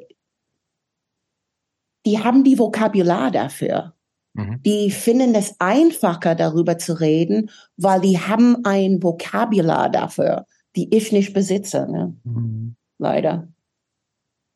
Aber hey, wir sollen darüber reden. Und ich weiß, da gibt's immer irgendwie einen Schritt vor, zwei Schritte zurück, weil da gibt's immer Backlash. Mhm. Ja, irgendwas treibt, irgendwie, weißt du, irgendjemand nimmt irgendwas ähm, dogmatisch, um um, um sich irgendwie zu rechtfertigen und dann plötzlich der halb der Szene dreht durch. Ja, bla, bla, bla, das kann doch nicht sein. Bla, bla, bla. Und weißt du, ich möchte auch nicht dogmatisch sein. Ich meine, Leben soll Spaß machen und man, man, man darf ja auch ähm, äh, ein paar Jokes mit seinen Kumpels haben oder so. Aber ey, äh, aber man muss einfach so ein bisschen Empathie haben mehr inzwischen. Mhm. Also finde ich, man, man, man hat die Möglichkeit zu lernen. Und ich nehme, ich nehme an, irgendwie, da gibt es einfach Leute, die einfach nichts Neues lernen möchten. Die wollen einfach mit ihren einfachen Kram komplexe Probleme mit einfachen Lösungen irgendwie aufarbeiten. Mhm. Oh, sorry. Let's have fun now. Nee, nee, nee, nee. nee das ähm, ist ja sind auch super wichtige Themen und ich finde auch tatsächlich. Und das sind vor allen Dingen, ja. ist es ja vor allen Dingen auch wichtig, wir wollen ja auch dich kennenlernen und das ist ja auch gut, wenn wir, wenn wir diese Erfahrungen von dir jetzt auch teilen können. Denn ähm, so anstrengend das für dich auch ist, das dein ganzes Leben so durchlebt zu haben und da im Zweifel schon sehr oft drüber gesprochen zu haben, ich glaube, je mehr man drüber spricht und je mehr das auch rausgetragen wird, diese, diese Erfahrung und die, diese Message, umso mehr kann sich möglicherweise dann auch vielleicht aus dem einen Schritt zwei zurück, vielleicht gibt es dann irgendwann auch mal zwei Schritte vor und nur einen zurück. Ne? Vielleicht ähm, ja, das wäre toll. Vielleicht ähm, ähm, ähm, äh, Veränderungen können, glaube ich, durch, äh, durch große, aber manchmal auch durch kleine Schritte äh, in jede Richtung herbeigeführt werden. Ich, ich muss sagen, der letzte Mal, ich angegriffen war, war im September hier im Treptower Park. Ich war 30 Meter vom Kreuzberg im Treptow und war schon bei ein Pärchen angegriffen, die mich verfolgt hat durch die ganze Park, bedroht hatte. Äh, also, weißt du? Ja, schlimm. Ja. Ich würde, wenn es für euch okay ist, würde ich einen kleinen Cut machen bei dem Thema jetzt. Ja, bitte. Ja? Ja. Ähm, und zwar äh, ist jetzt, jetzt müssen wir mal einen ganz kleinen gedanklichen Sprung wieder machen. Ähm, du hast eben schon gesagt, dass du irgendwann nach Deutschland gegangen bist. Mich würde noch eine Sache zu der Zeit vorher interessieren. Nämlich, du hast schon erzählt, New Orleans, irgendwie Südstaaten-Szene. Äh, du warst damit ja praktisch in dieser amerikanischen Punk, jetzt kommen wir mal wieder so zum Punk zurück, in dieser Punk-Szene zu einer Zeit, zu der sich eine wahnsinnige Veränderung da also auch abgezeichnet hat, ne? Von diesem, von diesem ursprünglichen, sagen wir mehr diesem Punk Rock zu, bis zum, zur Geburt von, sagen wir mal, dieser Geburt, sage ich jetzt mal, von American Hardcore. Äh, wie hast du das erlebt?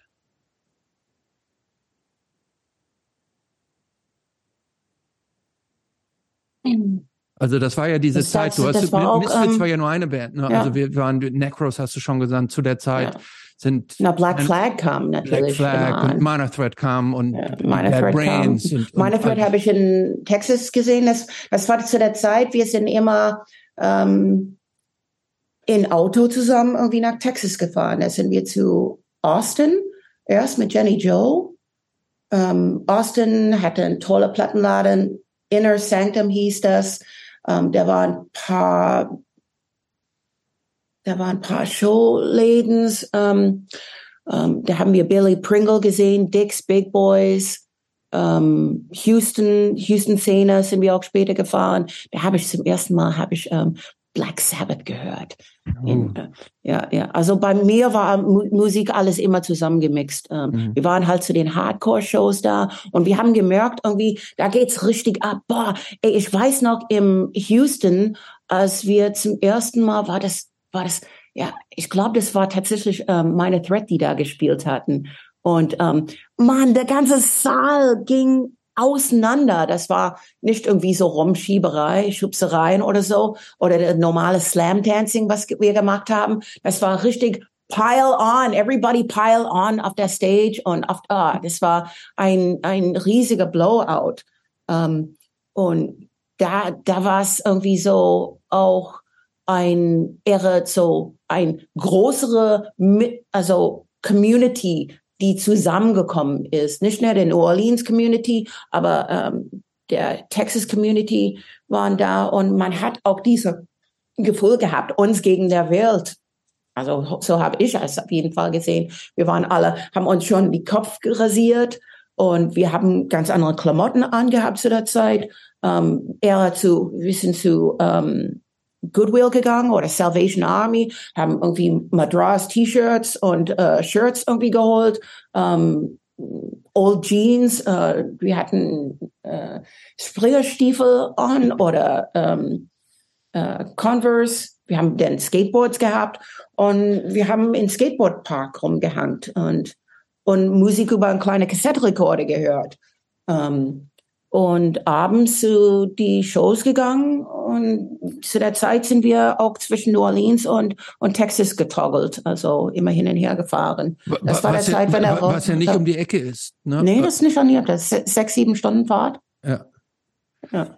Und kannst du sagen, was was war das damals für dich? War das, war das einfach nur, also ich sage jetzt nur in Anführungsstrichen, war das eine, eine Gruppe von Outsidern, die sich da getroffen hat, um Spaß zu haben? Oder kannst du das definieren, was das damals so war? Gab, gab es da irgendein, hat das irgendein Wertesystem auch beinhaltet oder, oder wie würdest du das, wie würdest du das beschreiben oder definieren, was, was prägend war für diese, für diese Szene und für diese Zeit? Da waren zwei verschiedene ähm, große Teile von dieser Szene. Ähm, eins war diese Unity und eins war diese Ablehnung. Äh, Ablehnung von die Polizist, Polizei, von die ähm, verschiedene ähm, Institutionen, vom Schule, vom, ähm, vom den Markt, vom äh, jeder, der irgendwie erzählen will, was du zu tun hast.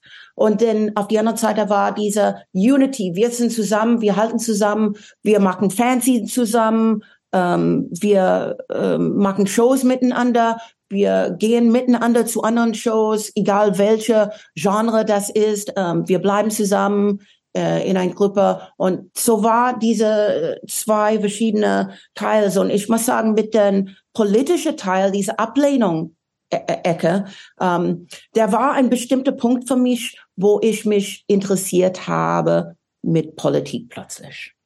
Mhm. Und das ist eine Geschichte. Ich bin in Schule gegangen. Ich glaube, das war ähm, Mittelschule. Das war nicht mehr Benjamin Franklin?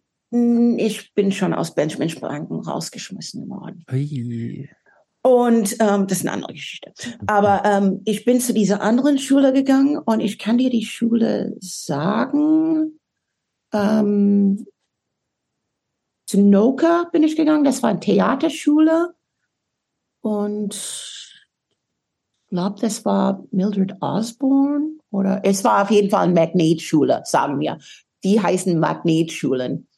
Ähm, und ich bin ähm, jeden Tag zu dieser Magnetschule gegangen. Ich habe auf den Couch geschlafen und ähm, mein großester Mahlzeit denn am Tag war Mittagessen. Mhm. Da in Schule hast du jeden Tag Mittagessen umsonst bekommen. War toll. Das war mein Mahlzeit. Ich war ein Dinner, unterernährter ähm, Schwarzmädel und ich habe jeden Tag ein, Gott sei Dank, was zu essen bekommen. Ähm, bis ein Tag. Ich ging rein und die Lunchlady hat mir gesagt, nee, Yvonne, heute musst du zahlen. Ich so, wie zahlen? Kein Geld. Wie soll, wie soll das jetzt plötzlich? Ja, Yvonne, das haben die abgewählt ihr kriegt ja kein frei Mittagessen mehr. Ich so, wer hat das abgewählt? Die Schule oder was? Nee, Reagan. Reagan hat das weggenommen. Reagan? Ah, dieser neue Präsident, war? Aha, da war ich plötzlich in Politik. Das war der Punkt, wo ich sauer war. Die haben mir was weggenommen. Das hat mich jeden Tag am Leben gehalten, weißt du? Das war, mhm. das war verdammt wichtig für mich. Mhm. Und da habe ich mich richtig denn reingesetzt what the fuck happened here? Wie kann die das machen? Wie kann die das einfach? Die haben niemand, also ich hatte ja auch anderen Kumpels. Das war die einzige Mahlzeit. Ja, Reagan hat das weggenommen. Reagan Youth. Fuck you. ah. wieso seid ihr, wie bist du überhaupt nach Deutschland gekommen? Mit deiner Familie? Das war die, jetzt nur um das zu verstehen, war das die Adoptivfamilie nee, von der Mandy? Nein nach dieser Misfits-Geschichte, ein halbes Jahr später ging es zu, ähm, ähm, zu Court, also zum Richter, und äh, die haben halt ähm, versucht, ähm, die Anti-Defamation League hat versucht, irgendwie so ein bisschen da rauszuziehen, dass die äh, Bullen falsch gehandelt haben und ähm, die dafür accountable zu halten, also verantwortlich zu halten, hat nicht funktioniert. Mein Stepvater und meine Mutter waren ziemlich schock, geschockt über diese ganze Geschichte, glaube ich. Und ähm, mein Stiefvater, der früher Militärservice in Frankfurt absolviert hat, als amerikanischer ähm, Militärtyp, ne? Hm. hat er ähm, gesagt zu meiner Mutter, der britisch, die britisch war, ähm, lass wir nach Deutschland gehen. Ich kann mich gut aus da, was ein absoluter Lüge war. Mhm. Er hat ja auch noch gesagt, er konnte Deutsch reden, absolut Lüge. Ähm, lass wir nach Deutschland. Let's go to Germany. We've been treated with great respect there as Americans. Probably go back there and just live our lives in a very happy way. Ja, total falsch, aber ähm, äh, ich glaube, das war ein der ging erst mal sechs Monaten vor uns und hat das irgendwie so ein bisschen geklärt, dass wir nach Hanau gekommen in den Militar äh, Area, Hanau, Zeppelinheim, mhm. Ähm, mhm. Frankfurt, ne, diese ja. Militärkomplex ja. da. Und wir sind dann nachgekommen. Ich, meine Mutter äh, und mein neugeborener Bruder. Wie alt war also, der? Also die zweite neugeborener Bruder. So. Okay. Das heißt, du warst da 16. Mhm. Aber du warst. aber ganz kurz, du hast wahrscheinlich gar keinen Bock gehabt. Ja, das wollte ich gerade, das wollte ich gerade fragen. Ähm, du, du warst ja eigentlich ein, ein relativ wildes, freies Kind da, warst in deiner Szene, warst, hast, hast diesen Unit, diese Unity da auch gespürt. Hast du dich da gar nicht gegen gewehrt? Äh, du hättest jedes ja auch theoretisch Mal, da bleiben können, ja, oder? Jedes Mal, dass ich nach Hause kam, fünf Minuten zu spät, wenn ich da bei meinen Eltern war, meine Mutter und Vater, was periodisch inzwischen immer war, war ich rausgeschmissen. Hm. Die haben mich wieder rausgeschmissen. Mein Stiefvater ging ein halbes Jahr vor nach Deutschland und ich hatte dieses halbes Jahr mit meiner Mutter. Und meine Mutter hat mich da eingeredet, komm doch mit uns, ich kann dich nicht hier lassen. Ähm, du willst ein großer Hilfe für mich sein. Ich habe ein neues Kind. Ähm, ja, die hat mich halt gesagt, es wird alles besser. Mhm. Und wenn man 16 ist und auf der Straße gelebt hat, ey. Das heißt, und dann gerade, gerade diese, diese Misfits-Geschichte hinter mir, ich wollte auch nicht im New Orleans da bleiben, nicht okay. alleine. Mhm. Hattest du da vielleicht dann schon noch so ein bisschen eine Sehnsucht nach Familie und zu, also und behütet sein wollen? Das war meine Familie, die Punks. Mhm. Die Kids okay. da. Johnny Joe, um, Mike Williams, um, Joseph Darensburg, um, Dauphine, um, Troy, all the different Mikes, Mike Lights, Mike Pruitt, Mike, um, das war meine Familie. Mhm. Ähm, aber ich habe irgendwie so meine Familie, also mein, eher meine Mutter, ja, getraut und ähm, habe sie einfach bin bin mit meiner Mutter gegangen. Ich habe meine Mutter geliebt. Ne? Mhm. Also sie hat sie hat auch eine innere Stärke, auch mit ihren ganzen Problemen und, und alles, was sie da irgendwie schief gelaufen ist bei sie, hat sie trotzdem irgendwie für mich eine innere Stärke ausgestrahlt, weil jetzt war sie, sie hat immer für mich gekämpft, ne? Mhm. So. Manchmal hat es, oft Mal hat sie das verloren. ja. Hat man gesehen, da ich auf der Straße gelandet bin. Aber ich bin dann doch irgendwie mitgegangen und äh, ich landete dann im Hanau in ein Military Base und das war auch ganz neu für mich nur um Militärleute da zu sein. Aber ich, ich muss sagen, durch diese ganze Zeit, wenn von Kanada bis New Orleans, ähm, inzwischen war ich auch in New York, New York, haben wir gar nicht darüber geredet, ähm, dass ich in New York irgendwie aufgewachsen bin, auch teilweise, habe ich immer, bin ich immer, von hier bis da, muss ich mich immer wieder in neue Situationen anpassen. Mhm. Und eins hatte ich, ich konnte mich immer wieder neu erfinden, egal in welcher Platz ich war. Ich hatte irgendwann gar keine Angst mehr, ähm, mich da ähm, mein Szene zu finden. Weißt du, was ich meine? Mhm. Und ich dachte mir, okay, ich hatte mal gehört, das sind Punkrockers, auch in Deutschland. Ich hatte diese Platte, Songs from the Untergang. Of course, there's punk rockers in Germany. Und ich bin ja auch, ich muss sagen, ähm, was war das? Wie, das ist wie ich nach Deutschland kam. Ich bin in Hannover, ähm, nee, sorry, Hanau, sorry, sorry, Hanau, ähm, bis zu Dietzenbach gekommen. Kannt ihr Dietzenbach? Ich nicht. Das sagt mir nichts, nee. Da habe ich Easy Gulp und Schroeder Roadshow gesehen. Mhm. Kannst du ja dies, diese Bands? Äh, Schröder Rotschuh, ja. Das Eisy Gulp sagt mir auch was, ja. Eisy Gulp, ja. Ja, so Schauspieler oder sowas auch, glaube ich.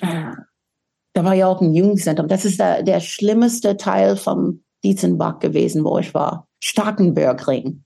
Es war der Ausländerteil und der amerikanische Militärteil. Und das war ganz anderes für mich, mit diesen Militärleuten abzuhängen. Die wollten auch, dass ich irgendwie da in den Air Force enliste. Hm. Mit 16. Mm, ja, die wollten da mich irgendwie da ansichten, weißt du, da mhm. Kannst du auf jeden Fall. Geht ja schon so früh, na klar. Ja. Indoktriniert ja. sein, klar. Mhm. Aber ähm, wie, okay, du hast gerade schon gesagt, das war sehr fremd für dich, aber gleichzeitig hast du ja auch schon gesagt, hast du über die Jahre diese Eigenschaft entwickelt, dich an die neuen Situationen immer schon relativ schnell anzupassen. Wie ging es denn dann weiter? Bist du hier in Deutschland auf die Schule gegangen und oder wie hast du Deutsch gelernt? Wie ähm, irgendwann bist du dann auch nach Berlin weitergezogen. Also wie wie schnell ging das? Was war da die Motivation? Es ging ziemlich schnell, dass ich äh, nochmal rausgeschmissen würde. Ja. you guessed it. um, um, das war interessant, weil. Moment, ähm, da muss ich jetzt nochmal nachhaken. Ja? Jetzt hier in Deutschland.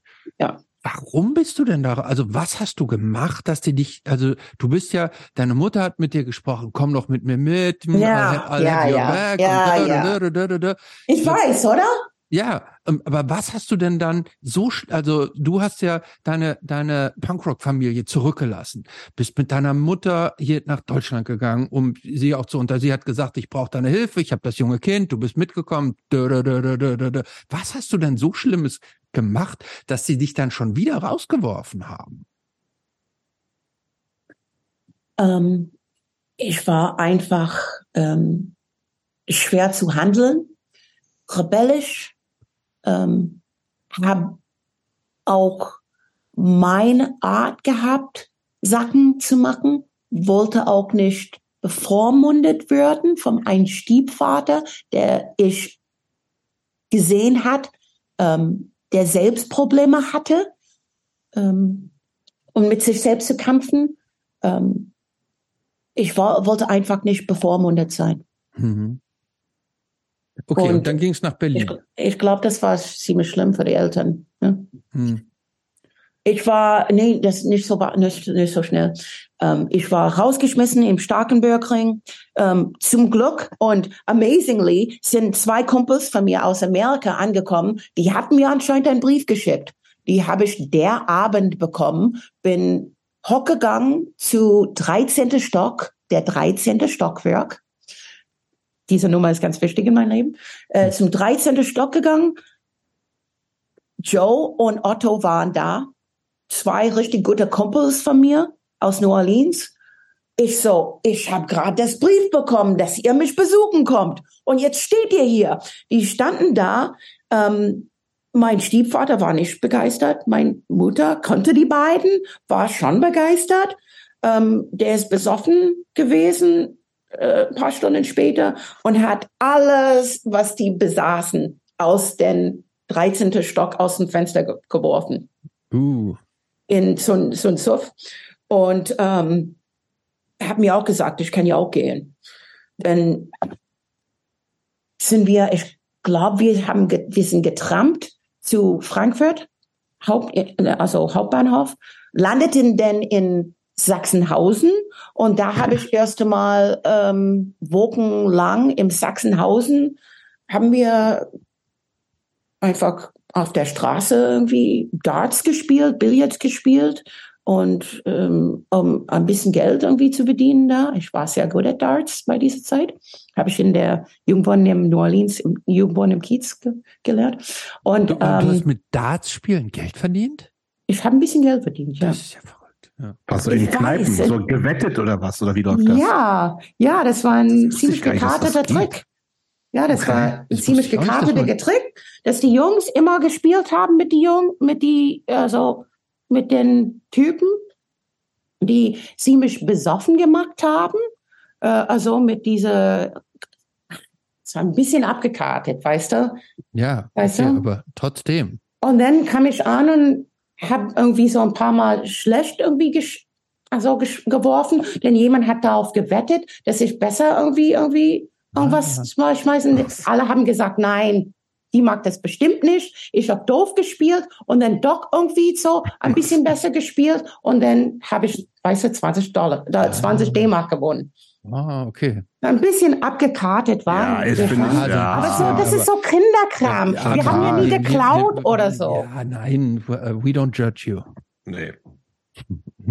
Okay. Aber, aber so habe ich irgendwie so ähm, im Sachsenhausen und zwischen Sachsenhausen und Hauptbahnhof denn ähm, gelebt für ein ähm, paar Wochen und den Tag von den Buchfair, da gibt's immer in Frankfurt so ein ja, Buch Buchmesse, genau. Ja, Buchmesse, ja. Ähm, waren wir im Hauptbahnhof. Ich war am Pennen ähm, und Joe, äh, ich war am Pennen mit äh, Otto und wir, wir waren irgendwo im Hauptbahnhof in der Abschließfachraum oder so. Und Joe war am Rumlaufen und der hat ein ähm, Schülerin vom New Orleans über den Weg gelaufen. Ich weiß, das ist echt total. Zufällig. Ich meine, ich mein, stranger than fiction. Total. Right? Um, Kati kam aus Neumünster, war ein Exchange-Studentin in, um, in Schule, die Schule bei uns, in NOCA, which is New Orleans Center of Creative Arts. Und die lauft plötzlich überm Weg und hat gesagt, ich bin ein Tag hier für den Book Fair. What are you doing here, Joe? Amazing, is that you? Ja, ich, ich habe Yvonne und Otto auch hier damit.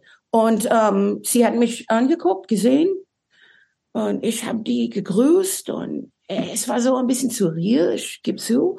Aber ähm, der nächste Tag hat sie mir eine Jacke gekauft äh, auf dem Flohmarkt da, weil ich wirklich schnell in ähm, Sommerklamotten da im Winter irgendwie stand. Und äh, hat gesagt, dass die wohnt in Berlin jetzt, im Jungwohn im Kiez, am Oranienstraße, Ecke Adelbertstraße. Ah. Hm. Wollte ich mal da hinkommen. Ja, und über ein paar Ecken ähm, habe ich mein, ich glaube, die Jungs haben noch Geld gehabt. Ähm, wir haben Karten gekauft für den Zug. Ich habe noch mein, mein Opa für Geld gebeten und der hat es nach drei Tagen zugeschickt über Western Union oder sowas. Und ich bin mit einem Zugticket One Way nach Berlin gegangen und hab im, bin im Jugendwohn im Kiez im Kreuzberg gelandet. Wussten, wusste deine Familie, wo du bist? Nee. Okay. Das war ja nichts Neues. Nee, war nichts Neues. Okay. Die wussten äh, ja auch nicht, wenn ich, äh, als ich irgendwie zum ersten Mal Trips nahm und mhm. im Wendy O. Williams im, äh, bei den Show nach den äh, so gesehen habe in Metairie im New Orleans. Die wussten ja nicht, dass ich im, im Tron äh, Film gesehen habe. Die wussten nicht, dass ich nach Texas gefahren bin. Immer. Die wussten gar nichts über mich. Mhm. mhm. Okay, wie hast du das Berlin? Das war, wir reden jetzt ja noch vom vom Westberlin. Ne? Das war, wir reden ja, jetzt noch. Wir, wir reden noch von der Zeit vor dem Mauerfall, wir reden noch von, von der Zeit des Kalten Krieges und DDR und alles. Wie hast du, wie hast du Westberlin damals wahrgenommen? Wie, wie waren deine ersten Eindrücke? Wie bist du da so reingeflutscht in, in diese Welt? Ich bin angekommen im ähm, Hauptbahnhof hier in Berlin, bei äh, Zoo. So mhm. genau war das. So. Ne? Ähm, als wir aus dem Zug stiegen, waren überall Bullen, so kleine Ansammlungen von Bullen, Ansammlungen von Skins. Mhm. wir sind zu Cotti gefahren auf dem U-Bahn. Ich bin rausgekommen aus der Bahn, oben gelaufen.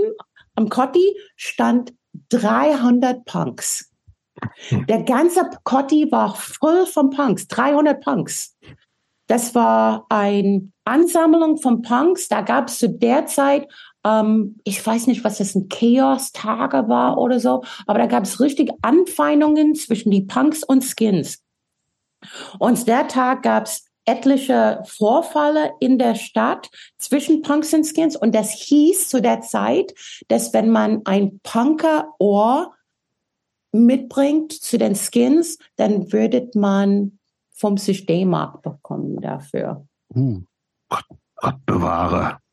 Äh, wusstet ihr nichts davon? Noch nie, noch, nein. Habt ihr noch nie was davon gehört? Noch nie. Das ist der Tag, dass ich nach Berlin gekommen bin. Nein. Moment, aber dieses mit dem Ohr, das, dieses mit dem, mit diesem Ohren sammeln, war das nur an dem Tag oder war das damals?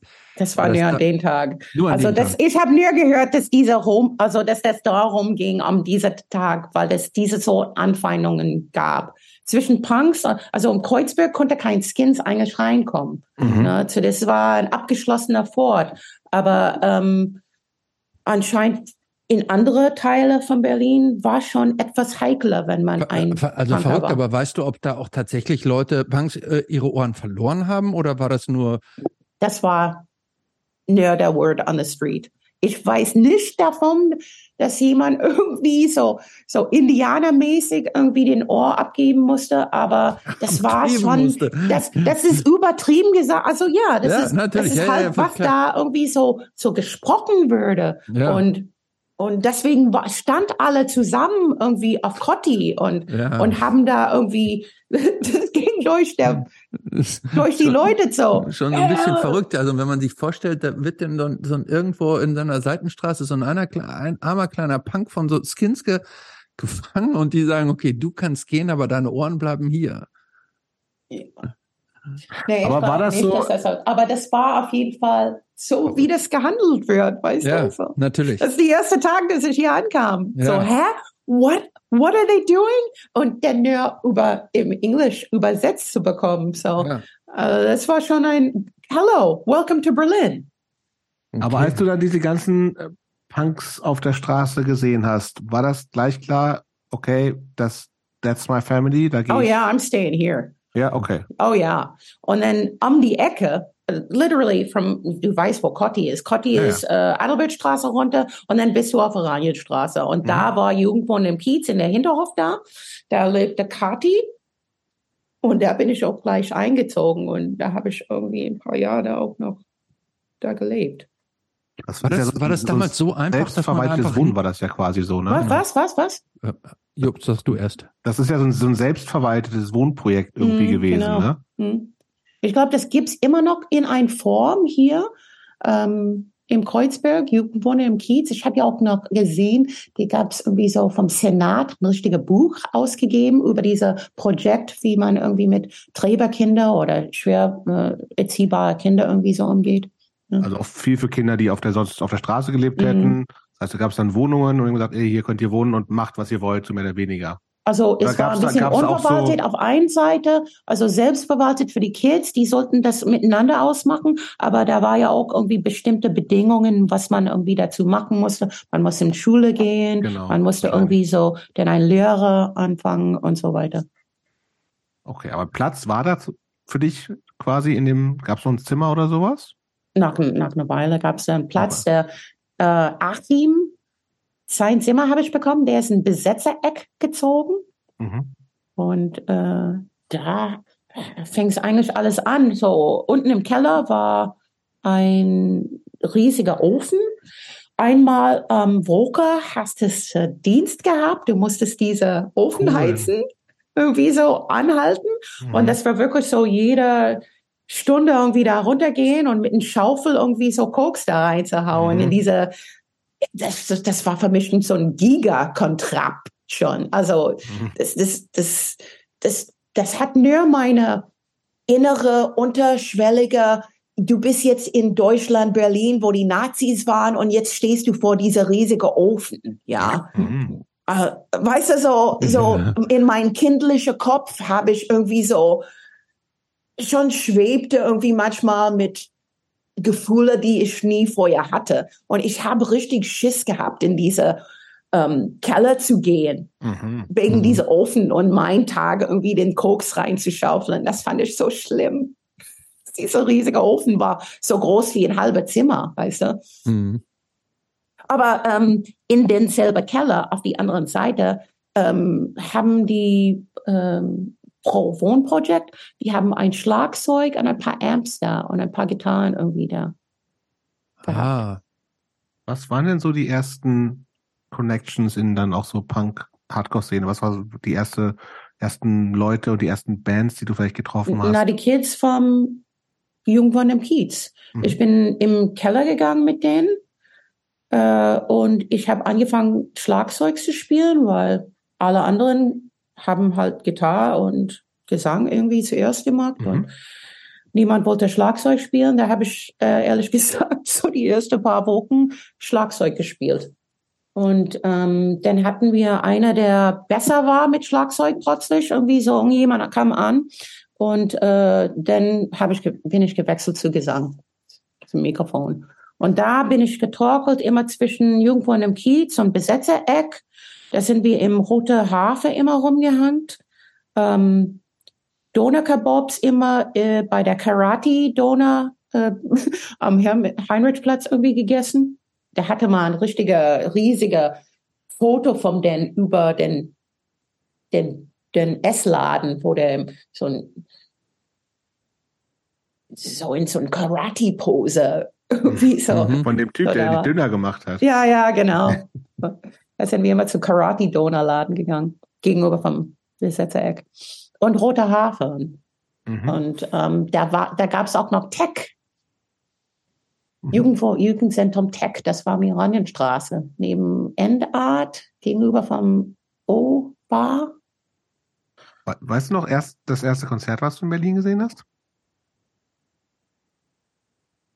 Ähm, also die erste Konzert, das ich mich definitiv daran erinnern kann, mhm. war ähm, Pankerstraße, Slime. Mhm. Ja. Weil, hey, ich hatte diese Platte, Songs from the Untergang.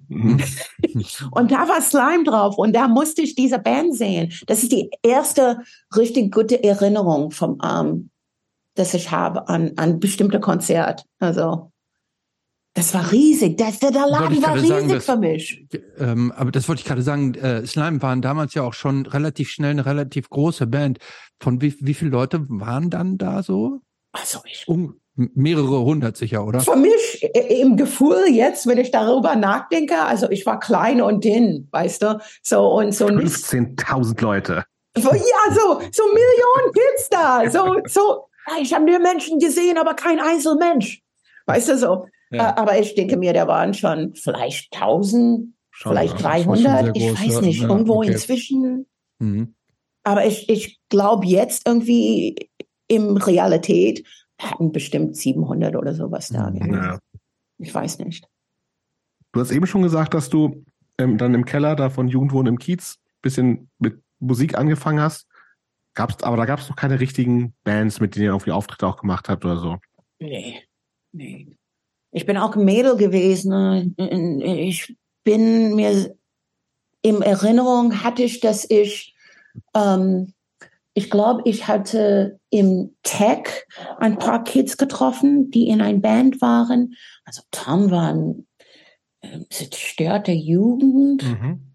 wenn ich mich erinnern kann. Highland hat gesungen und ähm, ich glaube, die hatten mich gefragt, wenn ich irgendwie sein englische Texte überprüfen konnte. Mhm. Und das tat ich. Und das war ziemlich. Also ich habe das verbessert. Mhm. Und ähm, dann haben die mich gefragt, wenn ich noch ein paar Texte schreiben konnte. Und dann habe ich das auch für den getan, glaube ich, mhm. für Highland zu singen. Und irgendwann habe ich dann auch gesagt, konnte ich auch mal singen, weil ich irgendwie so Texte abgegeben haben. Und dann kam an jemand anderes vom, ich glaube, das war Zepp, Und es kann sein, dass es Seb war, der gesagt hat, kannst du überhaupt Texte schreiben? Aber ich weiß nicht, wenn der das wusste, dass ich, das, ich, ich also ich tut mir leid, ich, ich kann nicht mehr erinnern, wer das Jahre, gesagt ja. hat. Das ist ja auch egal. Das Und von der Onion, ich will nicht sagen, dass es Seb war oder Tom. Aber egal. irgendjemand hat gesagt, Mädel, kannst du überhaupt Texte schreiben? Ich meine, zu singen musst du Texte schreiben können. Und dann habe ich gesagt, klar. ja, klar, ich habe das für Highline gerade gemacht. Und dann hatte ich irgendwo, glaube ich, in Manson oder ich glaube, erst Mal war ich irgendwie so in ein paar Sessions, einfach so Sessions irgendwie eingeladen. Das war okay. riesig für mich. So. Ja, hat sich, wie hat sich das angefühlt? Äh, wusstest du da gleich irgendwie, dass hier bin ich jetzt angekommen, das ist jetzt genau nee. mein Ding? Nee, nee, ich bin immer jahrelang habe ich ähm, mit dem Radio mitgesungen. Ähm, meine Mutter hat mir auch Songs beigebracht, alle möglichen Elvis-Songs zu singen für mein Opa damals. Und ähm, ich habe immer irgendwie irgendwas gesungen ne? und gesummt und mit dem Radio gesungen, ähm, mit Rock. Ähm, Hits, mit Pop-Hits, alles gesummt und gesungen. Und irgendjemand im Jungwohn im Kiez hat mir gesagt, bei den Proberaum, du solltest singen. Du singst mhm. immer. Und da habe ich irgendwann, weißt du, diese Mikrofon bekommen. Und da habe ich dann die Kids in, ähm, da habe ich mir ein bisschen gefühlt wie, hey, vielleicht konnte ich das machen. Und da habe ich dann gesagt, kann ich mal singen? Und dann dürfte ich da mit den singen. Und ich wusste ja nicht, natürlich, dass das mein Ding war oder so. Ich fand einfach, für mich war das therapeutisch Mhm. Weißt du? So. ähm, ich habe, ich bin zur Ruhe gekommen. Das war mein Hauptding. Mhm. Dass ich zur Ruhe gekommen bin. Ich konnte endlich mal auf irgendwas konzentrieren, statt irgendwie meine ganze Zeit meinen Kopf irgendwie am Durchdrehen zu lassen und mich zu lenken.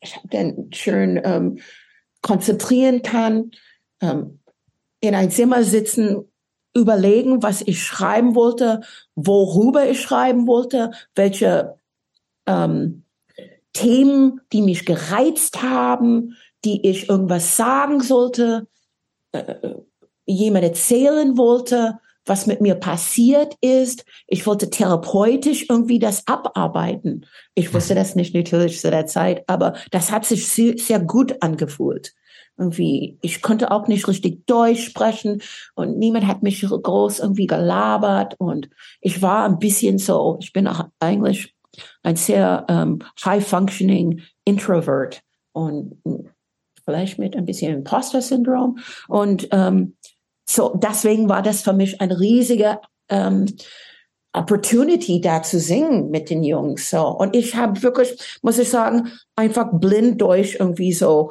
so rausgeschautet, alles, was ich hatte. Ich hatte einen Texter in einer Hand und ich habe ein Mikrofon und die haben gespielt und ich habe versucht, einfach den Takt zu halten und diese Texte anzupassen an, was die da gespielt haben. Und irgendwas zu finden, was für ein Chorus das zusammenpassen konnte, was man immer wieder singen konnte in eine Melodie, das der, der Gitarre gefolgt hat und das irgendwie so schön anzupassen alles, wie die Songs, das ich gesungen habe vom Radio oder gehört habe von anderen Bands. Aber äh, ist das, war das ein langer Prozess, bis, bis das für dich funktioniert hat? Weil, also offensichtlich singst, also du hast ja sehr lange dann noch, wie wir alle wissen, in, in Bands gesungen.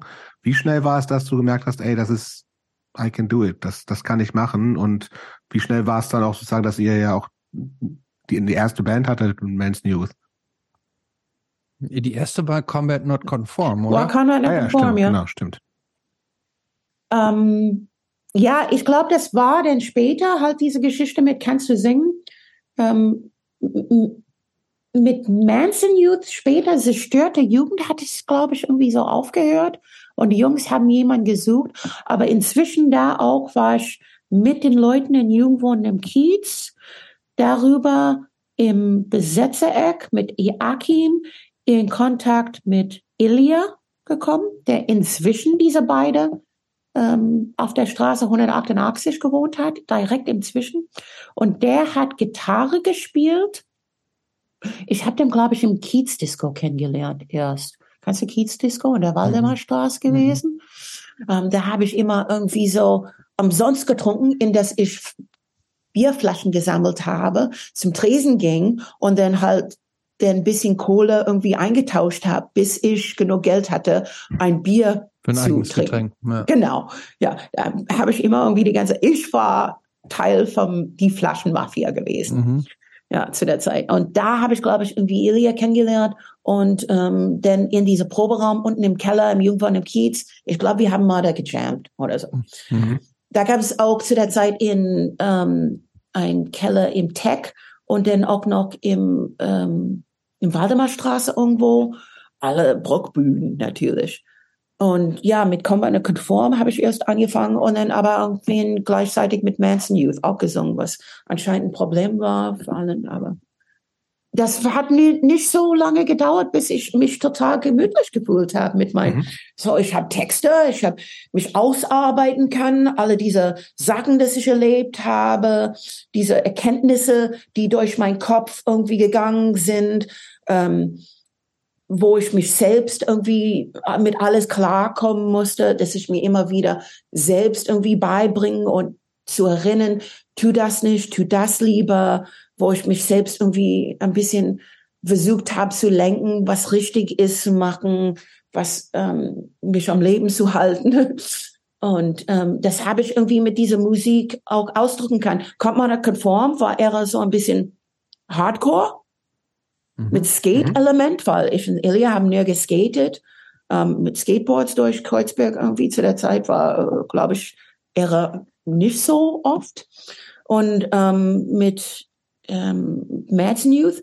Die ihr hattet ja auch so, ihr hattet ja auch so tolle Songs, interessanterweise, ihr hattet ja Songs äh, Youth of Today, Skate Straight. Skate äh, Straight, äh, ja. ja. Das ist auch zum Beispiel ein Song, wo ich versucht habe, mich selbst irgendwie in ein irgendwie zu lenken, ne? Mhm. dass ich mich irgendwie so nicht so viel Party machen, dass ich weiß, wo ich bin. Ich hatte ja auch eine depressive Zeit gehabt, als ich nach Berlin kam und eine Menge getrunken und so. Und ich habe versucht, wirklich mich ein bisschen zu lenken und das aufzuschreiben, so mit, als Plan mhm. für mich, was ich zu tun habe, dass ich diese Zuhörigkeit irgendwie wiederfinden sollte mit die Leute um mich rum, dass ich mich ein bisschen mehr politisch aktivieren konnte und so. Und ich glaube, viel von diesem Text von der Zeit war so mit diesen Themen irgendwie. Mhm. Wobei Manson Youth war ein bisschen, die hatten ja richtig ähm, so ein richtig Rock'n'Roller Edge gehabt mit richtiger, die waren nicht so kantig, weißt du, der Songs, ja. die Songs war eher so so richtig ein bisschen poppiger, weißt du, so ja, als ja. Punk. Ja, findest du? Ja, pop, poppig. poppig ja. ja. So poppig Punk. Ja. Die waren nicht so kantig, das meine ich damit. Und die hatten irgendwie so richtig ja, schöne, jetzt, du konntest richtig schöne Melodien drauf singen. Ja, aber jetzt nicht, dass die Leute, die das noch nicht gehört haben, denken, das wäre jetzt hier wie Bad Religion oder Pennywise, ne?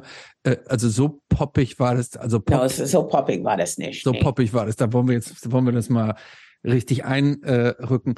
Ähm, war das, ich versuche mich, äh, Jobs, hilf mir mal gerade, war das nicht so auch, dass, dass Tom gesagt hat, sie hätten diese Aufnahmen gemacht? Es gibt ja dieses Split, äh, äh, äh HOA? Split, genau, diese, das Split-Album mit, mit HOA.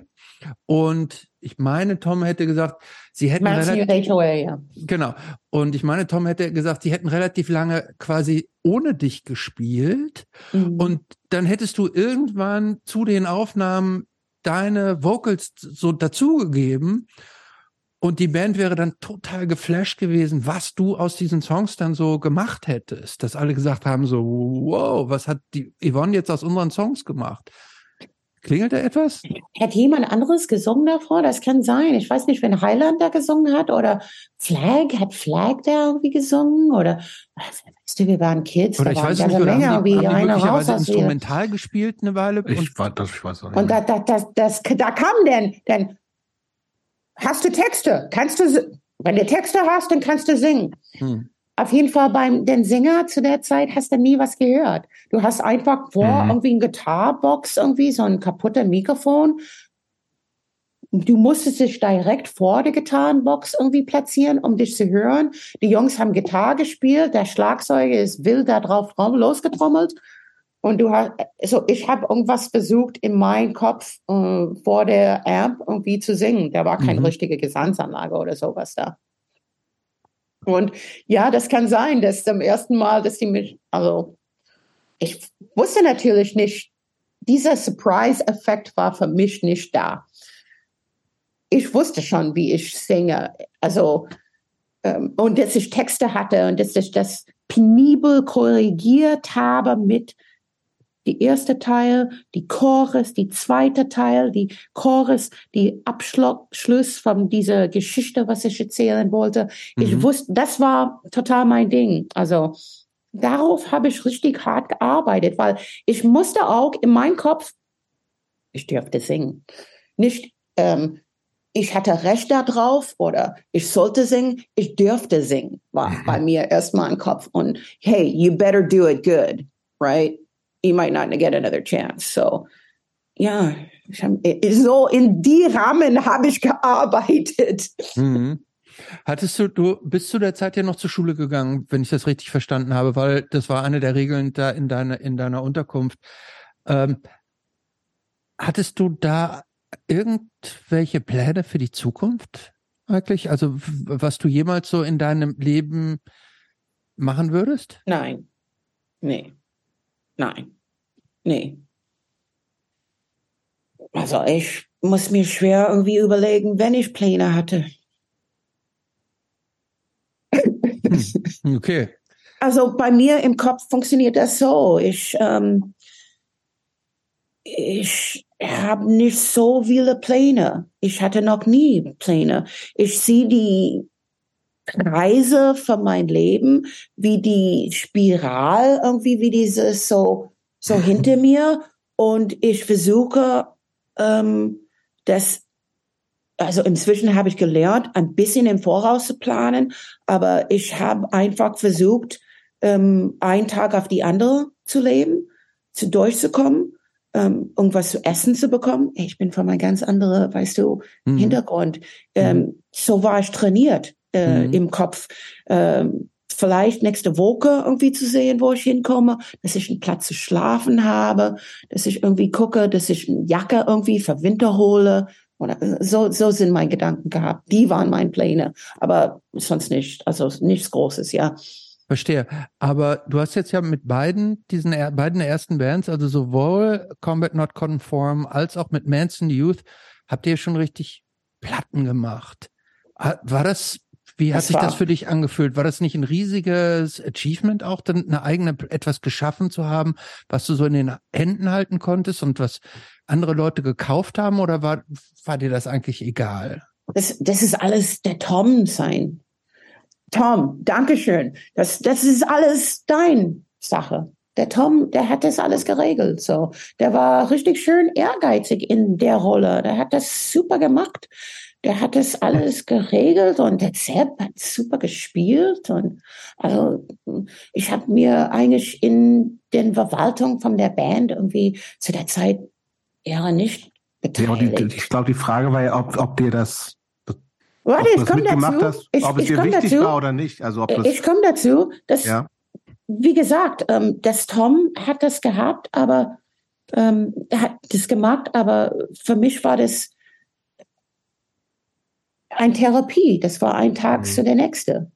So. Mhm. Ich habe mich gefreut natürlich, dass der Platte da war oder dass wir, dass wir, dass wir spielen konnte und so, dass wir irgendwas dazu, dass ich irgendwas geben konnte, dass ich mhm. irgendwas teilen konnte.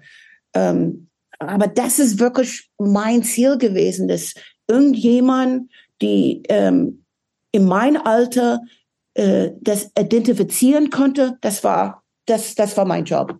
Das, das hat mich glücklich gemacht. Äh, Aber hm, hatte, hast du denn Feedback dazu bekommen? Also ist es, wenn du sagst, dir, dir war es wichtig, auch das, was innen war, auch in Texte zu fassen und so, gab es darüber Kommunikation? Ihr habt ja auch, ihr seid ja auch aufgetreten in, in ganz Deutschland ja oder auch im weiteren Ausland. Es gibt auch Konzerte. Aber war da überhaupt so auch eine Kommunikation über die Inhalte von den Songs, die du geschrieben hast, da? Weißt du das? Gab's? Also ich habe zum Beispiel einmal gehört, ähm, einer kam zu mir und meinte zu meinem Gesicht so, du weißt genau, wieso ihr so jetzt so popular wird, weil du bist halt ähm, so Exot, Exotin, du bist schwarz und äh, nicht, dass du singen kannst oder so, aber die Leute möcht, möchten dich einfach so sehen, weil du so eine Exotin bist. Und das fand ich echt ganz schon übel. Ich habe das ein bisschen übel genommen. So. Klar. Und ähm, nee, ich habe mich in der Rolle überhaupt nicht verstanden gefühlt teilweise. Also am Anfang war, war ich froh mit den Jungs irgendwie. Die waren meine Familie, meine neu gefundene Familie. Mhm. Und ähm, aber teilweise so ähm, habe ich ganz schön komische Sprüchen bekommen. So wegen, äh, wie, dies, nicht schlecht für ein Mädel und mhm. hast du bestimmt schon mal gehört. Mhm. Oder ähm, ähm, ja, so auf die Schiene. Sehr viel ähm, misogynistische Sprüche, ähm, auch irgendwie so rassistische Sachen. Ähm, das würde mich auch folgen bis zu der Ende vom Jingle, muss ich mal sagen, so, so Sachen. Mhm. Mhm. Ähm, zu mein Gesicht, so, zu, ja. zu mein Gesicht habe ich nie irgendwie zu der Zeit, habe ich nicht in Erinnerung, irgendwie so, dass jemand mir gesagt hat, so, dass das toll war oder so. Ne, Krass, so, okay. ist gut, ist gut. Kann man machen. Und das habe ich angenommen als, ja, gut. Es, es kann, ja, darf, ich ja, darf ist, weitermachen. Ist ja, ist ja, eigentlich zu wenig, ne? Also, dass das, Ahnung, das für das, was du wolltest, ist es ja zu wenig. Nee, für mich, für mich war einfach, ähm, ich glaube, ich wollte ähm, Hauptsache, dass jemand, der, der mit mir identifizieren kann, weißt mhm. du? Mhm. Und ich habe diese Identifizierung vielleicht von die Shows gekommen, bekommen, wie die Leute abgegangen sind. Aber ähm, teilweise auch, schräg, wie gesagt, schräge Sprüche bekommen. So. Mhm. Ähm, ihr hattet ja, ihr habt ja damals nicht nur einen relativ eigenen Sound so als Band dann kreiert. Ähm, aus Manson Youth ist dann ja auch, glaube ich, mehr oder weniger fließend Jingo äh, hervorgegangen. Ihr hattet damals ja auch einen sehr eigenen Look, ihr alle so. Also ihr hattet, ihr hattet die, diese, die Dreadlocks, dann hattet ihr so ein bisschen so ein Cowboy, so, so eine Mischung aus, aus. Ich glaube, das war später. War es später? Ja. Wann, ja, das war dieser, das war, also Guns N' Roses groß war. Aber am Anfang waren wir alle aus Rockhaus ähm, im Sommer, haben nichts anderes zu tun gehabt. Aber die Geschichte geht so. Ähm, Manson Youth hat sich aufgelöst. Combat No Conform hat mich rausgeschmissen, weil ich im, Jugendwo äh, im Jugendzentrum ähm, Bielefeld gespielt habe, der Abend vor Silvester. Manson Youth kommt nach Conform. Die Jungs waren ein bisschen sauer, dass ich in beide Bands gesungen hatte. Wir sollten im Oranienplatz im Trash damals, war irgendwas anderes äh, als Trash, hieß das anderes, aber um, in derselben Saal war Punkkonzert und da sollen auch beide Bands spielen. Und ich glaube, Combat No Conform fand das nicht gut. Ähm, die haben sich schon mal beschwert darüber, glaube ich. Man kann ja nicht in zwei Bands singen. Absolut ähm, auch. Und ähm, ich hatte äh, jemand, ich sollte mit jemandem im Bus nach Berlin fahren. Und ähm, beide Busse sind ohne mich losgegangen. Und der nächste Tag natürlich ich und Schnorrer haben versucht, nach Berlin zu trampen. Ähm, ich wusste, dass ich einen Show abends hatte und wir haben angerufen, ähm, ging zurück äh, nach, also niemand hat geantwortet. Wir gingen zurück zu Jung Zentrum in Bielefeld, haben unser Silvester da gefeiert. Und als ich endlich mal nach Berlin kam, zwei, drei Tage später, ähm, hab, also war alles war vorbei und kam der Konform, hat mich erstmal rausgeschmissen und ähm, Madsen Youth hat sich auch der kurz danach irgendwie aufgelöst und dann irgendwann bin ich, habe ich als äh, Tresenjob gehabt im Trash in derselben Laden, wo diese Punk Show abging, ähm, gearbeitet. Und Henning war so ein, so ein Kunde da, so ein der immer trinken gekommen ist. Und der hat mir gefragt, wenn ich irgendwie zum Slayer-Konzert gehen wollte. Ich weiß noch, das war mein Geburtstag, 27. Und dann sind wir zu Slayer gegangen in Metropol.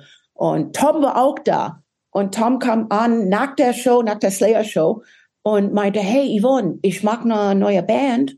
Hattest du Lust, irgendwie was, irgendwie da dabei zu sein? Und ich so, ja, super. Oh, übrigens, hier, das ist Henning, der spielt Bass, der konnte mitspielen. Und er hat gesagt, okay, Sepp ist auch dabei, Gitarrist. Ich habe jemanden auch noch am Petto, der ist ein Schlagzeuger, habe ich irgendwo im Kreuzberg kennengelernt. So, der sollte auch kommen. Und wir hatten halt einen Proberaum im Rauchhaus. Also ich hatte einen Proberaum im Rauchhaus, glaube ich, irgendwie organisiert, weil ich da gelebt habe zu der Zeit. Und ähm, dann kam Steve gar nicht zu der ersten Probe. Und wir haben halt näher rumgejumpt und dann, ich glaube, Steve ist zu der zweiten Probe gekommen und der hat ja richtig gut Schlagzeug gespielt. Und ich könnte mich nicht, immer nicht, noch nicht hören. Aber so, so, so ist Jingo angefangen im Rockhaus, der Sommer. Und dann hatten wir die ganze, so drei, ich glaube drei Monaten haben wir zusammen gespielt. Und dann haben wir die Songs irgendwie aufgenommen im Music Lab. Das ging gefühlt sehr schnell und die war dann Super sehr schnell, schnell ja. sehr präsent überall. Also zuerst, ja, ich habe euch das erste Mal gesehen, 88 in München. 87 waren wir zusammen. Genau, und da, und, da, war schon relativ April großes. Haben ja. wir getroffen. Die nächste, im Mai haben wir eine Band angefangen. Ich glaube, Mai, June, July, August waren wir im Studio. Das ist schon krass. Ja. Wir waren abends im Studio, weil Halloween hatte die Tagesschicht gehabt. es war billiger abends. Ähm, und dann haben wir in einer Woche, glaube ich, glaube wir hatten sieben Abende das rausmachen und ja, da haben wir das aufgenommen. Und dann ging, also dann wart ihr einfach total präsent, ne? Also wie gesagt, es, es war so, ich habe euch in, in München gesehen, weil ich auf Klassenfahrt war, in der 10. Rock, Klasse. Mh. Rocksenat Wettbewerb haben wir da auch Habt ihr auch schon gemacht? Gewonnen? Hatten wir eine Kassette reingeschickt, ja. gewonnen. Wir hatten nicht gewonnen, erster Preis. Wir haben ein ähm, fünf Tage, nee, fünf Tage drei oder fünf Tage Studio in dieser Rocksenat-Wettbewerb-Studio gewonnen. Da haben wir Cursed Earth aufgenommen. Ah, das ist aber später dann, ne? Oder das wurde das früher Ja, das später kam das, das raus. Ach so. Das war der, der aufgenommen. Ah. Muss mal mal gucken durch meine Notizen. Wenn das ja, guck mal auf deine Notizen, ob das stimmt. How am I supposed to remember this? Ich, ich, ich, ich weiß ganz genau, noch kurz danach haben wir das gemacht. Du, äh, du, Jobs will jetzt erstmal von seiner Klassenfahrt 88. Ich will nicht von meiner Klassenfahrt Erzähl von deiner Klassenfahrt, aber das war 88. Jetzt, jetzt, du hast es jetzt zweimal angesetzt mit dieser Klassenfahrt. Da gibt es doch irgendwas, nur, was du erzählen willst. Nee, habe ich schon mal erzählt. Irgendwann ist egal. Das Wichtige ist aber, da habe ich euch als Vorband von Rollins Band gesehen. Ja. Und das, und das war ja schon was, einfach eine größere Geschichte. Ich meine, ja, vorher wart ihr irgendwie. Ja deutlich später gewesen sein. Das war deutlich Nein, das später war, gewesen. Das, das war 1988. Ich schwöre. Bei Gott. In 88 gucken, warst du. Glaube, und ich glaube nicht mehr. Da warst du, also du, du warst 88 ich war 15, noch gar nicht in der Schule. Stimmt. ah, ich habe das in meinen Notizen. Augenblick. Ich, Weil ich habe ich, ich hab euch zweimal gesehen. Also früher. 88 in, in München, Rollins Band, 89 mit Bad Brains im PC 69. Und das Wir war sind ja zweimal unterwegs mit Rollins gewesen, oder? Mhm. Das war wie immer vorher. Also Aber ich was ich sagen 1990 wollte, ja, jetzt, Yvonne, jetzt lassen wir ihn endlich mal über seine Klassenfahrt es tut mir reden. Leid. Ich will nicht über die Klassenfahrt reden. Jetzt ich sag's will, doch endlich. Ich will sagen, dass das dann ja schon einfach ein anderes, das war ja schon ein bisschen Business. So, ne? Das heißt, nicht? Nein, du guckst what? so. Ja, na, Jobst, du, du, du irgendwie verwischt sich jetzt was in deiner Erinnerung. Warum? Hä?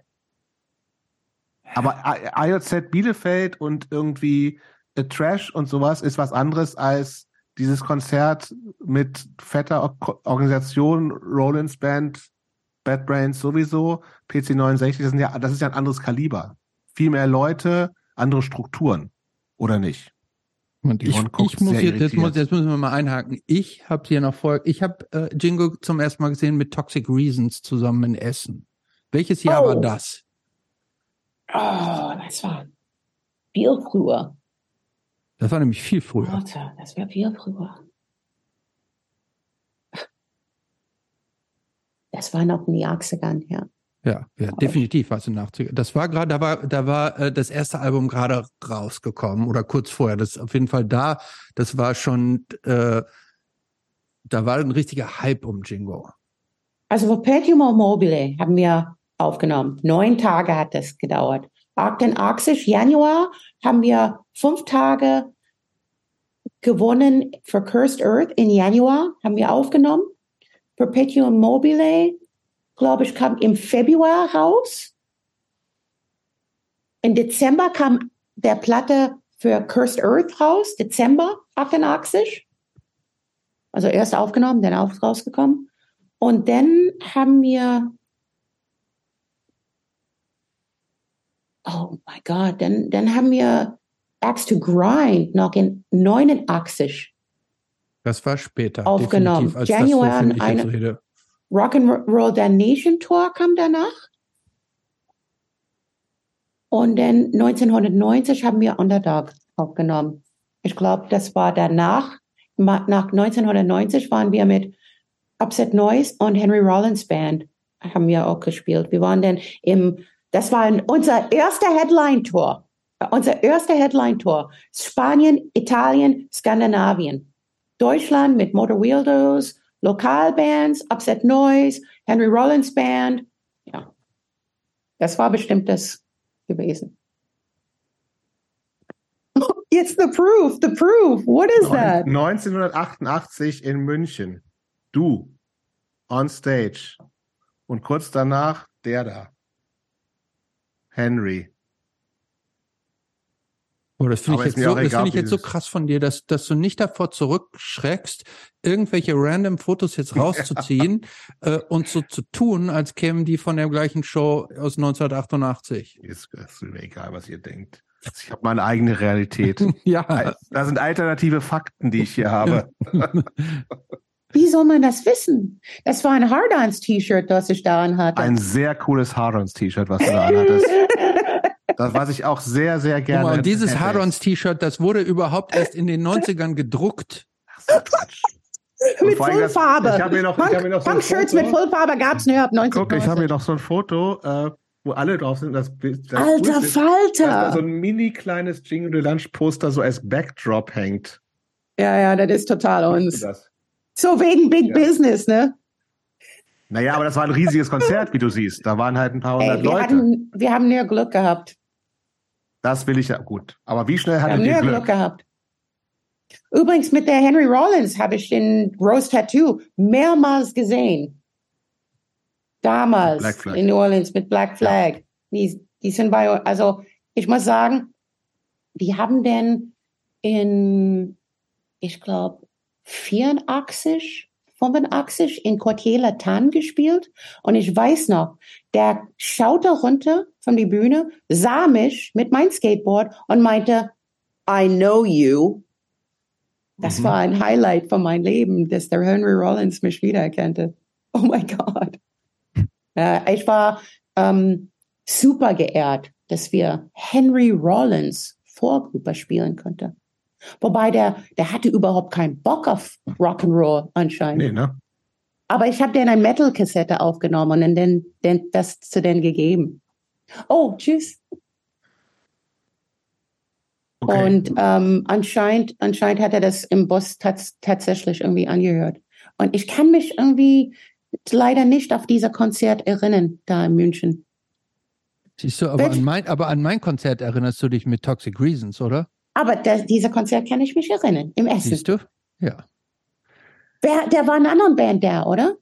Wer hat noch da gespielt? Ah, kann es sein, dass da, ich bin mir nicht sicher. Zero Boys? Ja. Ich glaube, die waren zusammen Oder auf Tour, ne? Hat Citizens da vielleicht auch gespielt? Hm, es tut mir leid, Jungs. Zero Boys, das kann sehr Ist gut okay. sein, ja. Ich, mal, ich, ich lebe in meiner eigenen Welt. In, in meiner Welt habt ihr da gespielt. so, kann sich jeder, Ja, ist doch, ich, ist doch schön, auch irgendwie. Wenn sich in Erinnerung alles ver vermischt. Ja. Bands, die nie in Deutschland gespielt haben, am besten noch. Dann. Ey, ich, ja. weißt du, ich glaube, ich habe dieses Gefühl manchmal, dass ich drei Lebens schon gelebt habe. Ja. Äh, so in, ich habe so viel ähm, Dankbarkeit für diese Erfahrungen und ähm, ich habe so viel in mein Herz ähm, aufgeladen von dieser weltweite ähm, Connections und diese mhm. Stories, mhm. dass man irgendwie Henry Rollins damals als Kid gesehen hat, dass man dann später mit den ähm, als Vorgruppe spielen kannte. Das ist das ist ein Traum. Also es ist immer noch total surreal für mich, mhm. dass das passiert ist. Ich bin so dankbar dafür. Und, und ich habe den auch seitdem auch öfters mal gesehen bei Spoken Word und so. Und äh, also, ich, ich weiß das nicht, wie das zu beschreiben, diese mhm. Gefühl. Äh, also ich bin ganz dankbar, weißt du? Äh, es war es ist eine echt gute Zeit, gute Zeit. Hm. Äh, Jobst hat es gerade schon angesprochen, äh, jetzt mal äh, von der Verwischung seiner Erinnerung abgesehen, aber ihr habt relativ schnell, seid ihr sehr populär geworden. Ne? Also in der Tat vom IOZ Bielefeld zu, zu diesen relativ großen Hallen, das ist eigentlich ja schon ein, ein Sprung. Das sind Jahren inzwischen, aber ich meine, wir haben wir ja. haben erst in Belgien gespielt, in die kleinsten Löcher, mhm. überall in Deutschland. Wir haben ein Tor gemacht, das hieß das Käsebrot-Tor. Wir haben nichts anderes zu essen bekommen. Ich weiß noch, in Spanien, ich habe ähm, Dosenpaste gegessen im mhm. Bus. Also wir haben so viel getort und so viel Shows gespielt. Wir haben teilweise sechsmal die Woche gespielt, irgendwie in kleine Jugendheime mhm. überall, überall in Deutschland. Mhm. Vom Bad Segeberg bis, ähm, ja, bis München. Okay, hier kommt jetzt aber die Frage, äh, unabhängig jetzt von der Geschwindigkeit des Erfolges der Band, warst du auch als Sängerin und als Person hast ja schon einen besonderen Status dann relativ schnell so gehabt. Äh, ge gefühlt war so halb Hardcore Deutschland in dich verliebt. Ich hast hatte keine das, Ahnung. Hast du das jemals Ahnung. mitgekriegt? Nee, ich habe keine Ahnung gehabt. Ich habe wirklich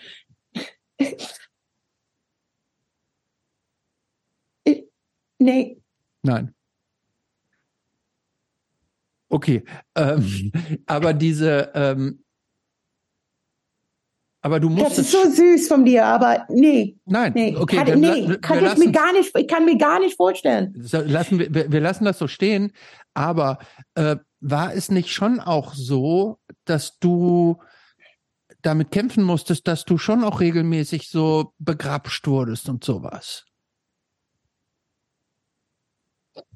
Vielleicht das ist der Grund, wieso ich das nicht so gesehen habe.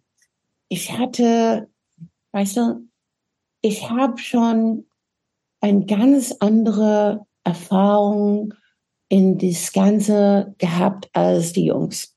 Erstens waren der Zeiten, wo ich gesagt würde, so ein ganz bekanntes Beispiel, ähm, ey, was magst du hier auf die Bühne? Kannst du bitte auf der Bar für der Band warten. Du mhm. stehst mir im Weg. Mhm. Gut. Gut, ich gehe zu, zu Bar. Und mhm. dachte ich mir, ruf mich, wenn ich, die würden mich schon finden. Mhm. Oder ähm, was magst du hier? Du bist im Weg. Ähm, bist du für der Band Entertainment hier? Oder mhm. was? Äh, weißt du, im Studio. So irgendein Typ. So, bist du Band Entertainment? Ich so, Band Entertainment? Was heißt das? So, ich, ich habe ähm, oder immer inzwischen ähm, mit dieser kleine, ähm, die, diese, diese komische Rassismus irgendwie zu kämpfen oder mhm.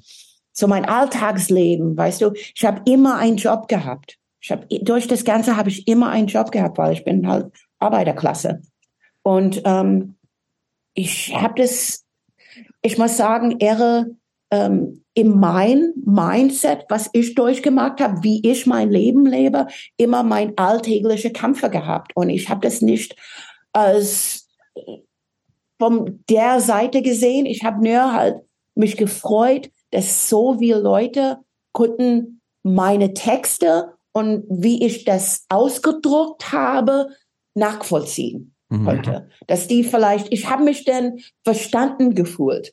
Dass, mhm. Dass je, und, und, und total glücklich, dass jemand das auch die Texte für den auch was bedeutete oder mhm. in sein Leben irgendwie oder ihr Leben irgendwie mit umgehen konnte und ähm, in dein Probleme irgendwie aufzubauen oder miteinander mit auseinander, weißt du, mhm. auseinanderzusetzen. Mhm. Das, das fand ich, das war für mich so toll, als jemand mir gesagt hat, I always wanted to say that, but I just couldn't find the words. And you found the words for me. And the song is just great because I really needed that. Thank you. Das, mhm. das war für mich das beste Kompliment ever.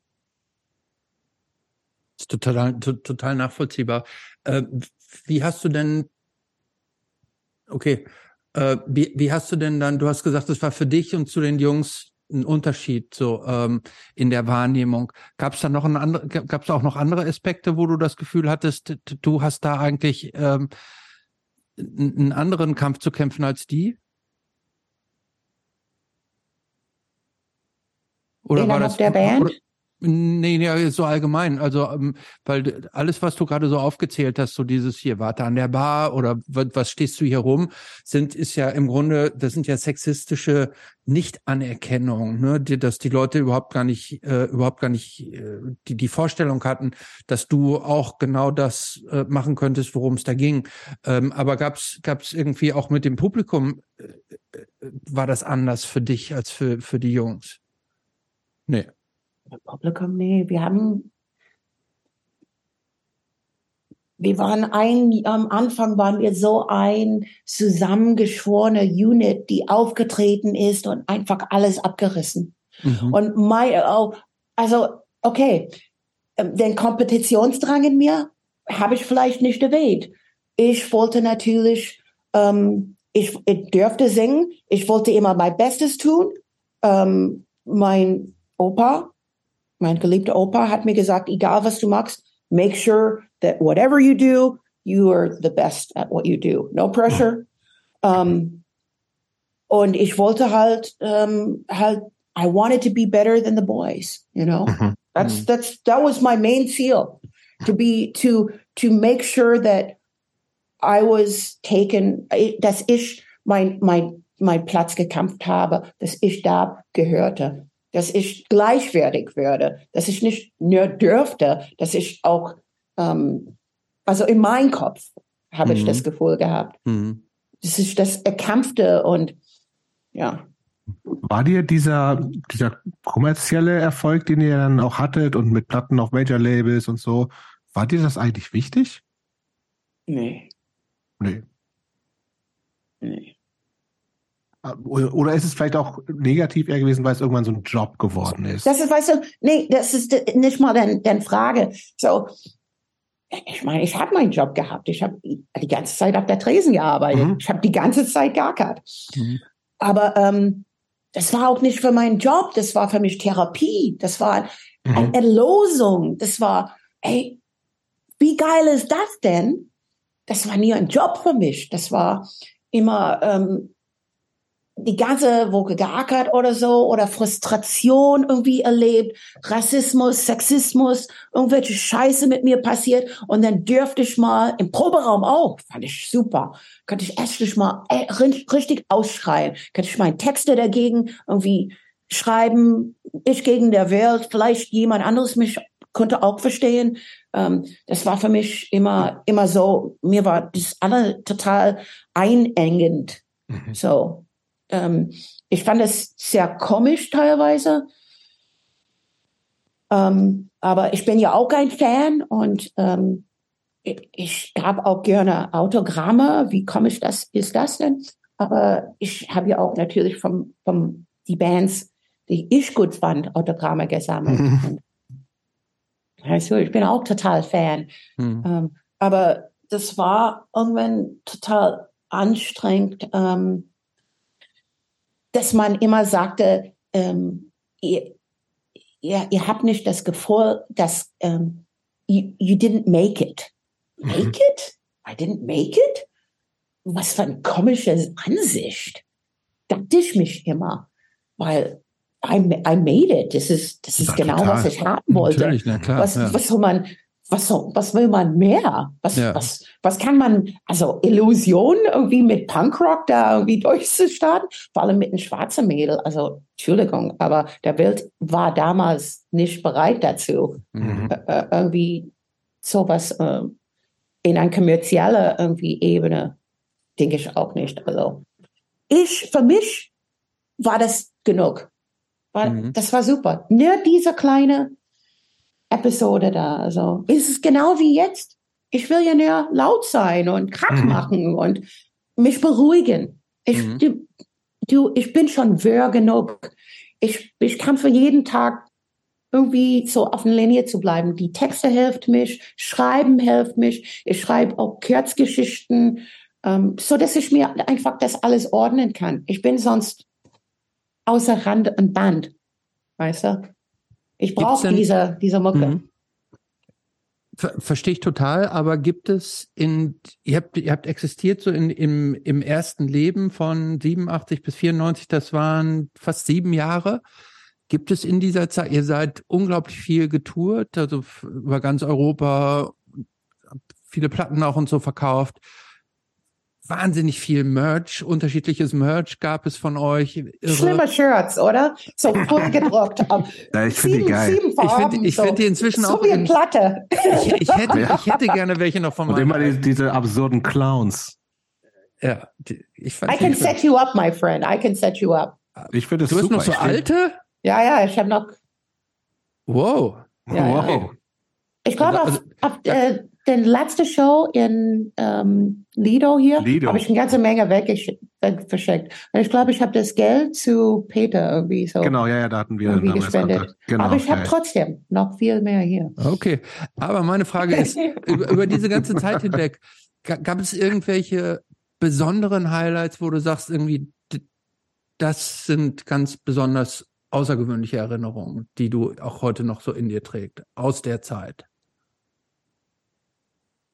Ja, ey, die erste Show mit Bad Brains war ich so aufgeregt. Wo, wo mhm. war die, die erste? Die war, glaube ich, im Westdeutschland. Irgendwo war das in Hamburg. Ich glaube, das war in Hamburg. Ich musste die Tourdaten angucken. Ich habe irgendwo ein Tour-Date-Book hier irgendwie immer noch im Rumliegen. Aber das ähm, war dann diese 89er-Tour. Ja. Mhm. Und ich war so, ähm, wow, ey, auch so voll geflasht. Die waren halt eine super geile Band. Ja, ich konnte die noch aus Amiland. Ich hm. fand, also, ja, was, wie geil ist das denn? Und ähm,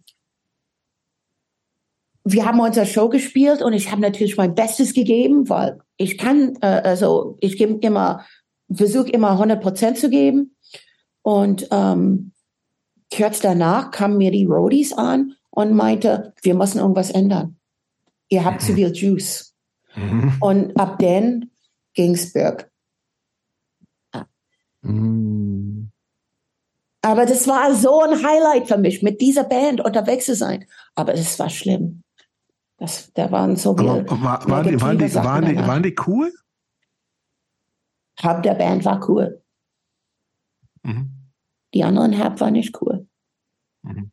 Die waren nicht der ähm, die Ansicht, dass Frauen irgendwie da mhm. was zu sagen hatten. Die sollten zu Hause sein und kochen, barfuß. Und äh, die an, ich würde nicht sagen, wer das war, der das gesagt hat.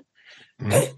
Aber die andere Seite der Band war voll cool und hat dafür sich entschuldigt, natürlich. Mhm. Ist ja klar. Und ähm, irgendwann, ja, ja, gibt es nicht, auch, gibt's nicht auch über HR irgendwelche Geschichten, dass er sich ja, da äh, Homophobie-Geschichte Homopho Homophobie-Geschichten hatte und so weiter? Ja. Hm. Klar, ja, ja, absolut.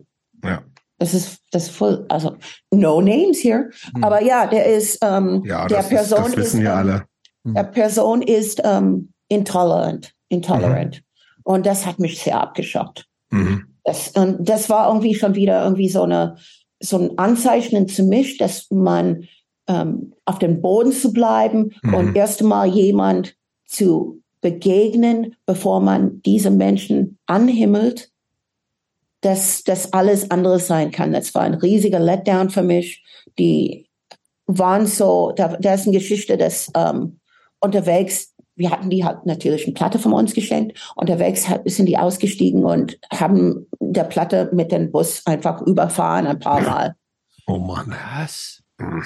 Die haben uns, mir auch gesagt, also die, die, die, also die Roadies, die dabei waren, um, die haben mir extra gesagt so, hey Yvonne, you guys got too much juice. You need to tone it down. Don't do, don't work it so hard. You're not the main band. You don't need to put so much energy into it. The main band is Bad Brains. Und es ist halt, was ich natürlich vom, uh. aber wir konnten nicht anderes. Wir haben einfach natürlich. unser Ding gemacht. Ja, ja, ja. Ich, wir müssen, äh, wir, wir müssen leider auch gleich vielleicht zeitlich mal so ein bisschen anziehen. Ich würde aber als Jingo Geschichte war, also war ja, ich glaube, zuerst ist Tom ausgestiegen, ne? Ihr habt noch ein bisschen weitergemacht zu viert, wenn ich mich recht erinnere. Und dann war aber irgendwann auch ganz vorbei. Was, was hat das mit dir gemacht, keine Band mehr zu haben, die auch so aktiv war und auf dein Leben ja mitbestimmt hat? War das so ein Loch, in das du gefallen bist? Oder auch so, so ein bisschen so, dass wir, boah, war jetzt auch anstrengend und time for something new. Kann es ja auch sein. Du, das war der Zeit, bevor ich wieder zurück nach Amiland ging. Ne? Genau. Mhm. Also, ja, natürlich für mich war das nicht der Band, der ähm, diese Band sein, die mich ähm, also in der kommerzielle Sinn, das war mir scheißegal. Mhm. Was mir ähm, wehgetan hat, ist, dass der Band auseinanderfliegt menschlich. So. Mhm. Und das war schon lange so. Das war einfach zu viele Leute haben sich da reingemischt und ähm, angefangen, jemand zu sagen, wie die das sein soll, wie wir sein sollte. Und das ist super schwierig, wenn du irgendwie so ein Kind noch bist. So. Mhm und auch überhaupt keine Ahnung hast. Wir waren alle irgendwie so, wir waren kein Geschäftsmenschen. Mhm. Sorry, aber wir kamen alle ja, vom, vom Kreuzberg, vom Kneipen und haben überhaupt kein Lehrer irgendwie in den Sofern hinter uns in diese mhm. Richtung oder mhm. so. Um, ähm, und das war meine Familie. Die Jungs waren meine Familie. Auch mhm. mit alles, wir sind wir alle durcheinander, durch Sacken gegangen. Wir haben Schlägereien durch, äh, durchgegangen, wir haben Shows durchgegangen, wir haben ähm, im Ausland gespielt, wir haben so viel erlebt mhm. zusammen. Und das hat mich einfach so weiter äh, schwer betroffen in dieser Hinsicht.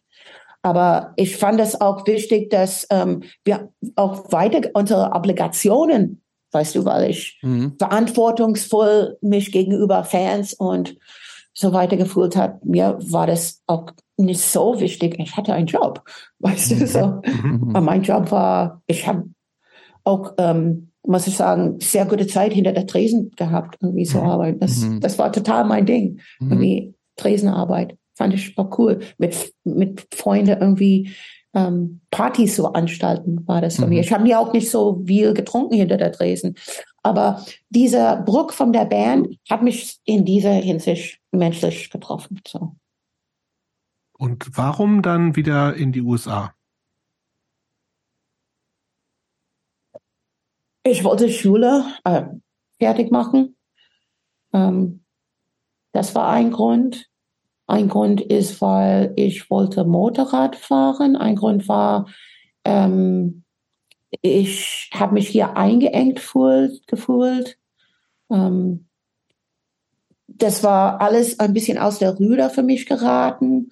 Ich konnte nicht mehr ähm, teilweise auch in meine eigene ähm, Szene hier in Kreuzberg irgendwie ähm, mich zurückziehen konnte ich nicht. Da war alle mögliche Tratsch und was weiß ich für Bullshit, was ich mich nicht beteiligt habe.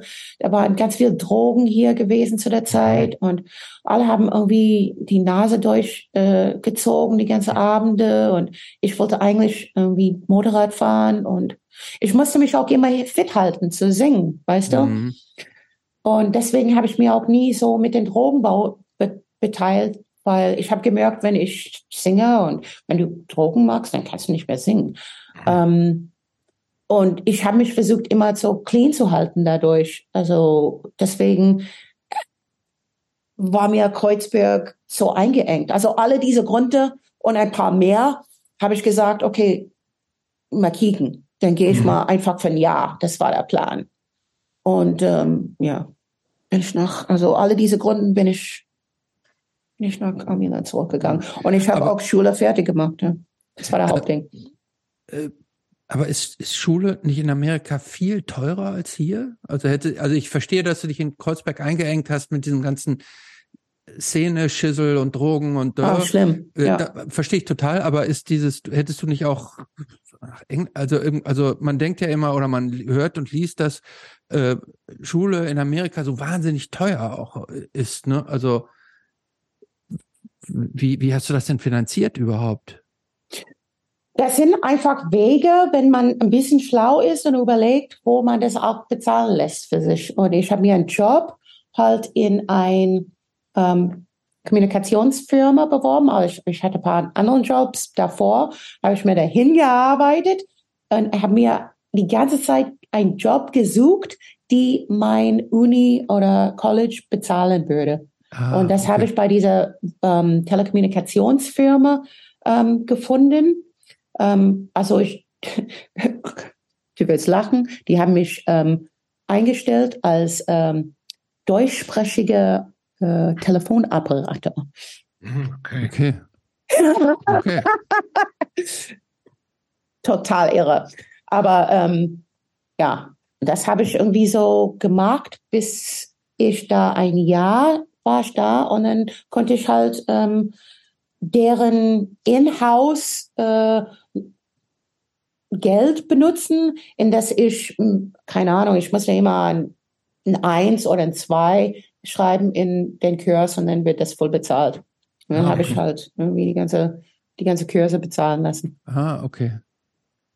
Aber also gut, das war jetzt auch alles, äh, also wir, wir kannten uns nicht, das war vor, vor der ganzen Internet großen Geschichte und so. Du warst halt einfach gefühlt einfach irgendwie weg. Aber warst du auch für die Leute, für deine, für deine Freunde hier weg oder hast du Oh ja. Hast ja. du wirklich einfach für dich so einen Cut gemacht?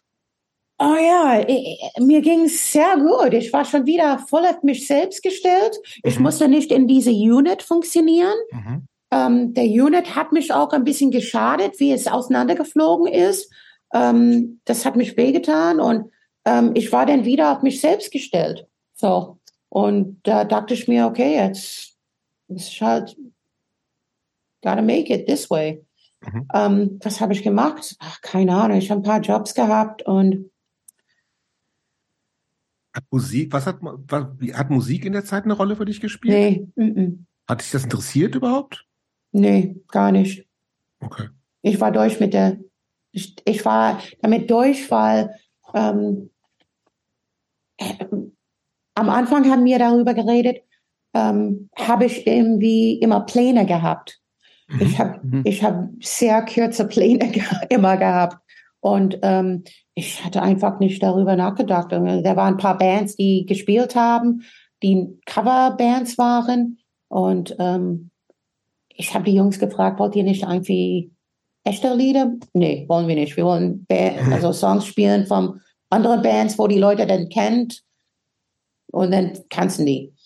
Ich so, okay, gut. Und ich habe mich irgendwie voll in Schule reingeschmissen. Das fand ich großartig, wollte ich schon immer machen. Ich war immer ein Nerd und dann diese ganze Kommunikationswissenschaft und ähm, ich habe mich auf ähm, Fiberoptik spezialisiert und ähm, Wireless spezialisiert und einfach diese ganze Technologie, diese ganze ähm, Nerd, ich könnte richtig so aus Nerd, das fand ich richtig gut. Und das habe ich jahrelang gemacht, zehn Jahre lang. Das war echt cool, muss ich sagen.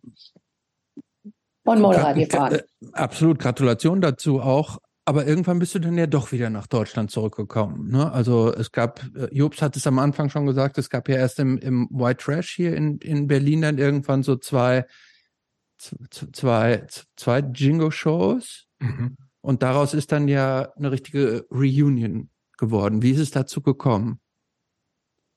Ich glaube, der Steve ist erst einmal rübergekommen, hat mich besucht in, also im ähm, Phoenix. Ich, ich glaube, der war für einen Monat da. Und dann kam Tom angeflogen. Okay, Geschichte. Ich gehe zu ähm, Flughafen. Ich hole Tom ab. Der Tom, der steht da. Ähm, ich glaube, das war der Tag fast 42 Grad oder sowas in Phoenix ich voll Flippies und T-Shirt und Kurzhosen. Und der Tom kam aus dem Flughafen raus mit ein pristine, super gut aussehender blauer Anzug. So ein, so ein richtig mit so Krawattemäßig und ja. so. Äh, Hut, Flash. Ja, ähm, und der hat mich auch versucht, zu der Zeit wieder zurück irgendwie zu lotsen nach Berlin. Wollte ich nicht. Ich glaube, der hat, der war ein bisschen geschockt, dass ich mich so ähm, gut gefühlt habe, dass niemand, äh, also ich habe mich gut gefühlt. Niemand kannte mich. Ich habe, ich konnte machen, was ich wollte. Kein Tratsch, kein Slatsch, keine Ahnung. Ähm, ich habe mein Ding durchgezogen. Ich war super. Äh, ich glücklich damit. Ich habe Motorrad gekauft, Auto, Haus gekauft, eventuell. Und ähm, der hat es, glaube ich, nicht verstanden, wieso ich da irgendwie nicht so viel Wert darauf gelegt hat, dass niemand mich kannte. Und dann ähm, habe ich, äh, bin ich Besuch gekommen, also habe ich denn am Anfang 2000 irgendwas zu Besuch gekommen und ähm, zurückgefahren und dann hat der Steve mich ge gerufen, weil ein Jahr später, hey, wir wollen mal eine Show machen. Und da bin ich dann, den Doc zurückgekommen. Da habe ich irgendwie einen Flug gebucht und bin ich zurückgekommen. Das, da, also, das war's. Hast du, hast du da, äh, als du diese Frage bekommen hast, war das sofort klar für dich, dass du da mitmachst oder hast du da gezögert, dass du sagst, nee, komm, ich will das ja, jetzt nicht natürlich, ja, ja, das war total sofort. Ja, natürlich wollte ich. Ja. Cool. So alle Jungs zusammen wieder. Ah, toll. Meine Familie. Ah, ja. Voll geil. Ah, ich war mir richtig gefreut. Sehr schön. Und wir haben diese zwei Shows gespielt. War cool. Und ein Jahr später haben, bin ich irgendwie so komischerweise ja, das war der Anfang von dieser Wahl im Amerika, ähm, das Wahljahr und ich wollte einfach nicht der sein. Ich bin dann ein Jahr später wirklich, habe alles zusammengepackt und bin wieder zurück nach Berlin gekommen. Mhm. Mir war dann auch durch mit die Amis, die sind irre. Mhm. Äh, haben wir darüber gesprochen. Mhm. Du hast gerade gesagt, wie sehr du das genossen hast, diese, dieses Studium und diese, diese Technologie und diese, diese Nörderei. Ähm, hat dir das dann nicht gefehlt, dass als du hier wieder in Deutschland warst, du hättest dann, als du hier ja. zurückgekommen bist, ja bestand da gar nicht die Möglichkeit in diesem Bereich, in dem du dich ja über viele Jahre so spezialisiert hast, in ja. dem Bereich auch zu arbeiten? Nee, in Deutschland ist es anders. Da kannst du nicht einfach reinlaufen mit so einem amerikanischen ähm, Certificate. Der kommt dazu, ist die Kommunikationssystem ist ein bisschen anders aufgebaut hier. Ah. Und ähm, halt Technik ist, Technologie ist ein bisschen anders. Aber ähm, da musste ich dann, äh, keine Ahnung, was nochmal durch Schule irgendwie hier hm, noch, verstehe. hatte keinen noch, Bock mehr. Verstehe. Und der, der Grund, wieso ich da, also ich habe da auch aufgehört als Senior-Technikerin. Mhm. Und da war ja auch ich konnte eine Ingenieur werden und da war ich kurz davor, zur Schule wieder zurückzugehen in Amiland. Musste ich mich überlegen, wenn ich Ingenieurin sein wollte.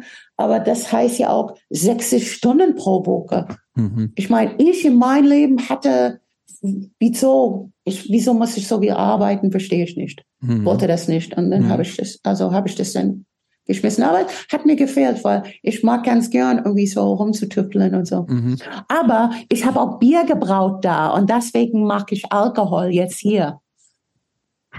Ah, was heißt das du ist hast auch, Bier, Da was, kann man auch Nerd sein. Ah, okay, aber jetzt erzähl mal, was heißt du hast Bier gebraut? Du hast in, in Phoenix hast du selber Bier gebraut. Genau. In mein, in mein Küche. So Microbrewing. Genau. Mhm. Ah. So ungefähr acht Jahre lang. Jetzt nur für, nur, nur für, den eigenen Konsum oder hast du das auch vertrieben und verkauft? Äh, äh, für, für mich und meinen Nachbarn, so dass ich laute Musik spielen konnte. Ah, okay. Sozusagen. Also näher für, für Freunde. Gut. ähm, jetzt haben wir praktisch Jingo das zweite Leben. Ne? Du bist wieder hier in Deutschland. Äh, ihr habt gefühlt relativ gut am alten Erfolg ansetzen können. Ähm, gefühlt große Shows auch, großer, groß, die Leute haben so ein bisschen auf euch hm. gewartet, oder? Ja, für mich war das irgendwie so eher so ein, so ein Dankeschön, weißt du, so ein mhm. bisschen. Also ich hatte keine Illusion, dass das äh, so aufholen sollte wie früher. Also für mich war war nicht so große Shows. Das war ein amtlicher Clubtour und ich ähm, ich dachte, dass ja so ein bisschen mitmachen und dann mhm irgendwas anderes so. Aber ich muss sagen, ich hatte das nicht vorher gesehen, dass man komplett aufhört. Ich dachte mir vielleicht, dass es sich auslaufen würde und dass man quasi vielleicht einmal pro Jahr irgendwie den auch spielen wenn, könnte. Wenn alle Zeit und Lust haben. Genau, so. das mhm. fand ich irgendwie so als Dankeschön an den, ähm, den Fans und dass man irgendwie miteinander ähm, ab und zu mal treffen konnte. Also so habe ich das in Vision gehabt. Mhm. Also ich hatte das nicht irgendwie so gedacht, dass das ewig so läuft. Ne? Mhm. So. Nun ist diese, die, diese, dieser zweite Anlauf hat dann ja auch oder doch irgendwann ist auch geendet. Ähm, war das irgend, war das enttäuschend? für dich? Ja. Das ist, also nachdem es praktisch im, im ersten Leben ja praktisch so, so zerfallen ist und durch irgendwelche Reibereien nicht geklappt hat. Also Frage, konntet ihr praktisch aus den, den, den Fehlern, sage ich jetzt mal, des ersten Lebens nicht genug lernen, dass es im zweiten Jingo-Leben eine größere Nachhaltigkeit hatte?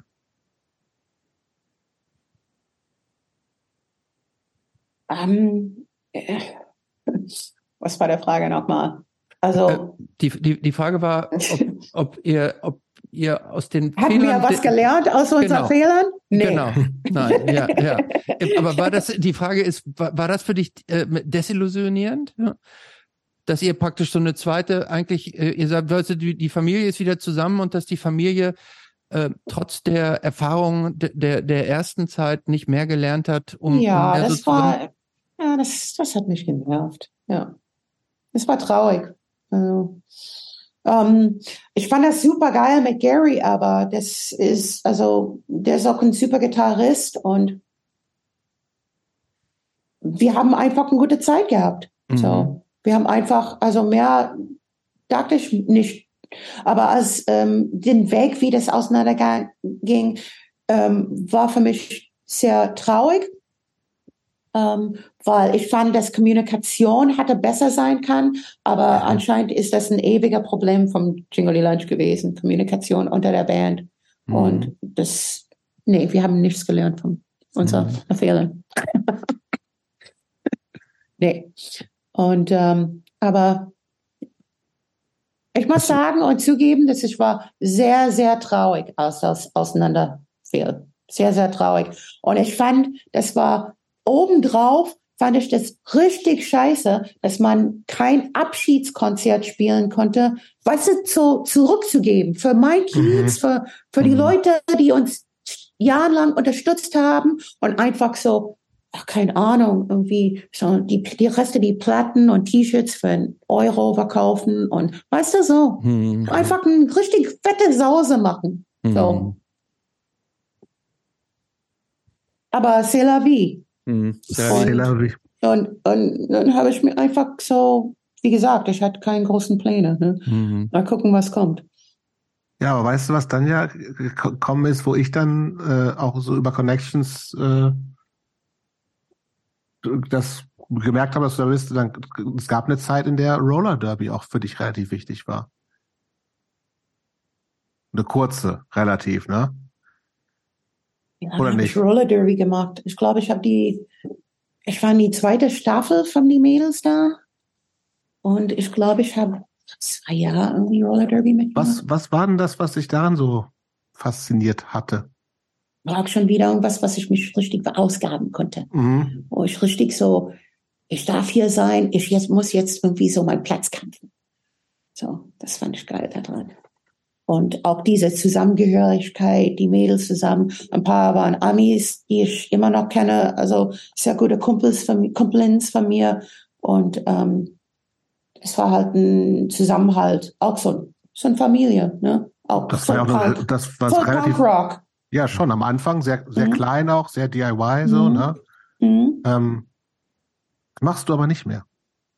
Nee, ähm, also die Warum Mädels nicht? sind, also Entschuldigung, Mädels sage ich aber, äh, die Frauen, äh, die war, die sind alle 20, weißt du? Ich mhm. habe meinen Ellenbogen gebrochen und mhm. ähm, da, ist, da kann man sich auch schon ich ganz mich gut schon bei verletzen. Ne? Ausgaben, ja, ja. ausgabt, aber ähm, irgendwann habe ich gemerkt, dass ich bin an der Grenze von meinen Möglichkeiten. Mhm. Die machen das besser, die sind 20. Gut. Okay. Dann mache ich was anderes. Dann bin ich wieder Motorradfahren gegangen. aber, ja, und, und, Musik. Aber, ja, Musik. aber ich bin jetzt äh, mit Petrolets auch unterwegs. Was ist, was ist Petrolet? das ist ein Motor, das ist die, die inzwischen internationale Motorrad, ähm, äh, Einigung vom, angefangen hier vom Frauen hier im Kreuzberg. Irena Kotnek, die, die also das, hier. Ist, das ist so, so, so eine Frauenmotorrad-Gang. Ja, ja. Naja, ein Gang, ja, könnte man sagen. Aber nee, äh, Einigung, Einigung, auch weltweit, also unterstützend. Wir sind weniger Gang, mehr so unterstützende Einigung. Ja. Okay, mhm. aber dann, dann, dann cruist ihr so in einer Frauengruppe mal, mal so. Richtig zusammen. Ah, okay. Ja. ja. Und, Und wie, viele, wie viele sind das dann bei so einer Also bei den Festivals bevor Covid war 300, 350. Ach, so viele. Ähm, auf den Festivals. Also wir hatten ah. ein bisschen mehr gehofft letztes Jahr, aber ähm, war auch ein Schleizer Dreieck, waren mhm. auch 300 da. Aber ich denke mir, jetzt wird es wieder kommen nach ähm, Corona, weil wir hatten auch ähm, Leuten von ähm, Skandinavien, England, äh, Frankreich, äh, Italien, Hockholm, Poland, sind Frauen von überall gekommen auf diese Festivals. Und ich, ich hoffe, dieses Jahr wird es richtig und wir ein bisschen mehr anziehen.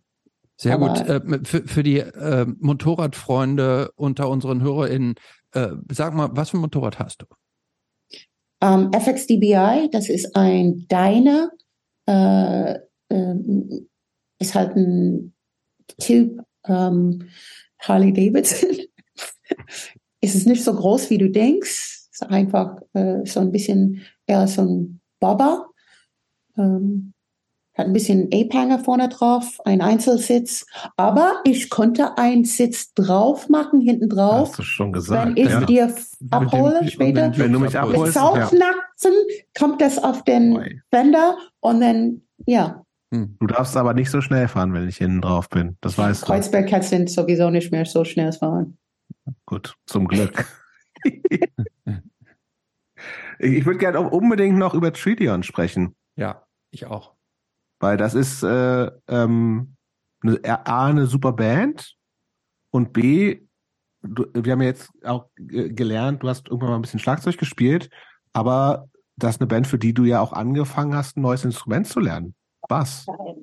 Und eine neue Platte kommt bald. New, ja. World, World Order. Order. Ja. Ja, ja, ja, ja, ja, ja, ja, ja, So, also wie gesagt, was, wie, wie kam, es, wie kam ah, Das wäre so cool, zustande? wenn ich irgendwie Schlagzeug weitergespielt hätte. Aber ja. Bass um, ist ähm, auch cool, wie wir wissen. Bass ist auch cool. Und auch ja. vor allem ist dein Bass auch sehr cool. Oh, ist so dreckig. Ja. Das- Dreckig. Aber du bist so ein Heuchler, Jobst, ne? Du, ich, Warum? Du weißt das nicht, ne? Aber Ey, Jobst, ich hab auch Jobst Bass hat in der, gespielt. Jetzt sei mal ganz kurz still, ne? Jobst hat in der Vergangenheit so über Bass abgelästert, ne? Und hat erst nachdem er einen Shitstorm gekriegt hat von unserer eingeschworenen Hörerinnenschaft, ist er dann wieder eingelenkt und hat gesagt, ja, Jobst, äh, ähm, Bass ist auch ein cooles Instrument. B b- bleib, Jobst, bleib bei der Wahrheit. Du hast die These ge gemacht, wer nichts kann, lernt Bass. Der, Stas- der Satz kam von dir. So. Ja. Jetzt ja, jetzt fe- fehlt euch allen die Worte, ne? Yvonne aus Schock und dir Ich bin aus, halt auch kein aus Clash-Fan. Ja, wie, wie kam das? Wie, wie, Ja. ist unerklärlich, ne? Mit, aber und jetzt kommt nicht jeder hat seine Macke. Also, Jeder hat, ja, hey, jeder hat seine Macke, Yvonne. ja, jeder hat sein Ich habe Mache. zwei. Ich habe zwei. Clash und, Clash und Bass. Ich vergebe dich. Ich vergebe dich. Aber es ist so dreckig. So, ich meine, sorry, aber ey, ich wusste auch nicht, dass ich. Ja, gut. Ich kann kein Gitarre spielen. Ich habe eine Gitarre hier, aber also ich glaube nicht, dass es ready for prime time ist. Aber Bass kann ich mich richtig gut anfreunden. Es ist auch so eine richtig guttural Machine, muss ich sagen. Es passt eher zu mir. Ähm, ich glaube schon, der ist ein richtig guter Bassspieler in der Welt. Ähm, Ist dir, ist war dir das für dich eine leicht große gefallen? Ja? ich bin nicht eine richtig gute Bassspielerin, aber ich bin ein consistent Bassspielerin. Also ich lerne das, was ich für meine Songs lernen muss. Ich habe noch nie, ähm, außer von meinem Gitarrist, ähm, irgendwas anderes gelernt. Der hat mich alles beigebracht. Und ich habe auch eine Krise bekommen, als ich mir erst überlegt habe, dass ich auch singen musste gleichzeitig, weil mir haben Leute eingeredet, dass das schwierig sein würde. Das ist auch Und- schwer, findest du nicht? Das, das wäre jetzt meine Frage. Ist, äh, ist dir es leicht gefallen, gleichzeitig zu singen und Bass zu spielen? Wenn ich nicht daran denke, dass es schwierig ist, dann ist es, fällt mir einfacher. Okay. Also denn, weißt du, Ja, Ich du weiß, dann wo mein einfach nur nicht dran Finger sind, wenn ich, wenn ich, ja, wenn ich singe und welche Sache ich singe. Wenn ich nicht daran denke, dann ist es einfacher. Mhm. Aber ja, I like playing, playing bass. I'm sorry, Jobst. Äh, Ich freue mich, wenn du Spaß hast. Aber du Ich hast freue am mich auch, Anfang dass hast, ich nicht so viel singe, ehrlich gesagt. wollte ich du hast, hast du am Anfang überhaupt gesungen in der Band? Ja, das Schon, ne? sind bestimmte Okay. Songs, dass ich singe und äh, Arne singt die anderen Songs. Also, Okay. aber ähm, ich würde sagen, der singt zwei Drittel und ich ein Drittel. Okay. Reicht doch auch. Reicht doch auch. Reicht auch. Aber ähm, jetzt erzähl uns noch mal ein bisschen was zur Entstehungsgeschichte des neuen Albums. Das ist ja schon das dritte Album. Ne? Ähm, ich äh, ich finde, man hat das Gefühl, wir haben das Album jetzt noch nicht gehört. Heute ist das zweite Promo-Video dazu rausgekommen. Das Ja. ist alles äh, sehr äh, vielversprechend. Was bedeutet dieses Album nach all dieser ganzen Musik, die du über die Jahre schon so gemacht hast? Was bedeutet dir das? Oh. Jedes Mal, wenn man ein Platte macht, also das ist, also die erste Jingle war vielleicht einfach, aber ähm, danach war es immer so ein Kampf für mich irgendwie. Mhm. Und das ist auch nicht weniger gewesen für die Tridion-Geschichte. Ähm, die Songs und Üben im Proberaum war immer sehr cool und sehr einfach für mich. Aber dann die Platte und das alles, was da drum und dran ist, ähm, ist schon anstrengend für mich, muss ich sagen. Ähm, das war besonders schlimm mit den Covid. Ähm, wir sind zu dritt. Insofern hatten wir das Glück, legal zusammen Mhm. zu proben durch die ganze Jahr. Ähm, und wir haben uns total verausgabt. Der Proberaum war geil, einfach. War richtig Outlet und ähm, wir haben uns richtig dankbar. Wir waren dankbar, dass wir irgendwie so unser Outlet hatten, wenn alles mhm. irgendwie so andere in der hier zur Hölle war. Ähm, und wir haben das aufgenommen. Ich muss sagen, die Aufnahme im Proberaum und dann diese Mixen durch ähm, SMS war nicht einfach. Ähm, aber deswegen hat es auch sehr lange gedauert und ich habe echt wirklich manchmal verzweifelt geguckt, wenn es überhaupt irgendwie abgemixt wird und rauskommt. Aber dieses Jahr, also ich glaube, wir haben, wir haben das für zwei Jahre gemacht. Zwei mhm. Jahre hat es gedauert. Dieses also. Jahr haben wir das fertig ähm, gemastert mit der Stefan Bruggermann ähm, und gemixt hat äh, meine Notizen. Ähm, der, der Lutz, sorry Lutz, der Lutz hat das gemixt, Ruckermann hat das äh, gemastert und ähm, das Mastering hat auch sehr lange gedauert. Und auch, weil man nicht da ist in Person, was ich kann, die ganze Zeit der in Person, da zu sitzen und zu sagen, ich möchte die Drums so haben, möchte die Gitarre, dass hier das lauter wird. Also ich habe einen ganz bestimmten Plan, wie das sich anhören sollte. Mhm. Und ähm, das war sehr schwierig, nicht in demselben Raum zu sein und das mhm. auch zu machen. Ich habe wirklich verzweifelt, wird das mal gemacht werden. Und als ich das bekommen habe, morgens hier angeliefert vor der Haustür, ich, ich habe geschrien vor Glück. Ich bin so glücklich, einfach das Ding im Hand zu haben und das anzuhören. Für mich einfach so, weil für mich ist das eine reine Therapie. I don't know about the rest of you. Vielleicht findet jemand irgendwie auch was in, da drin. Aber ich, ich hoffe schon. Aber ähm, das ist ähm, für mich ein Schmaus. Also das ist genau, wo ich sein will. Das ist genau der Musik, das ich machen will. So Sehr gerade. Ähm, wenn diese Folge rauskommt, ist das Album schon erschienen. Welchen Track würdest du als Anspieltrack unseren Hörerinnen empfehlen, die da jetzt reinhören wollen? Um, ähm, hm. Also ein Song, das ich singe, ist New World Hoarder.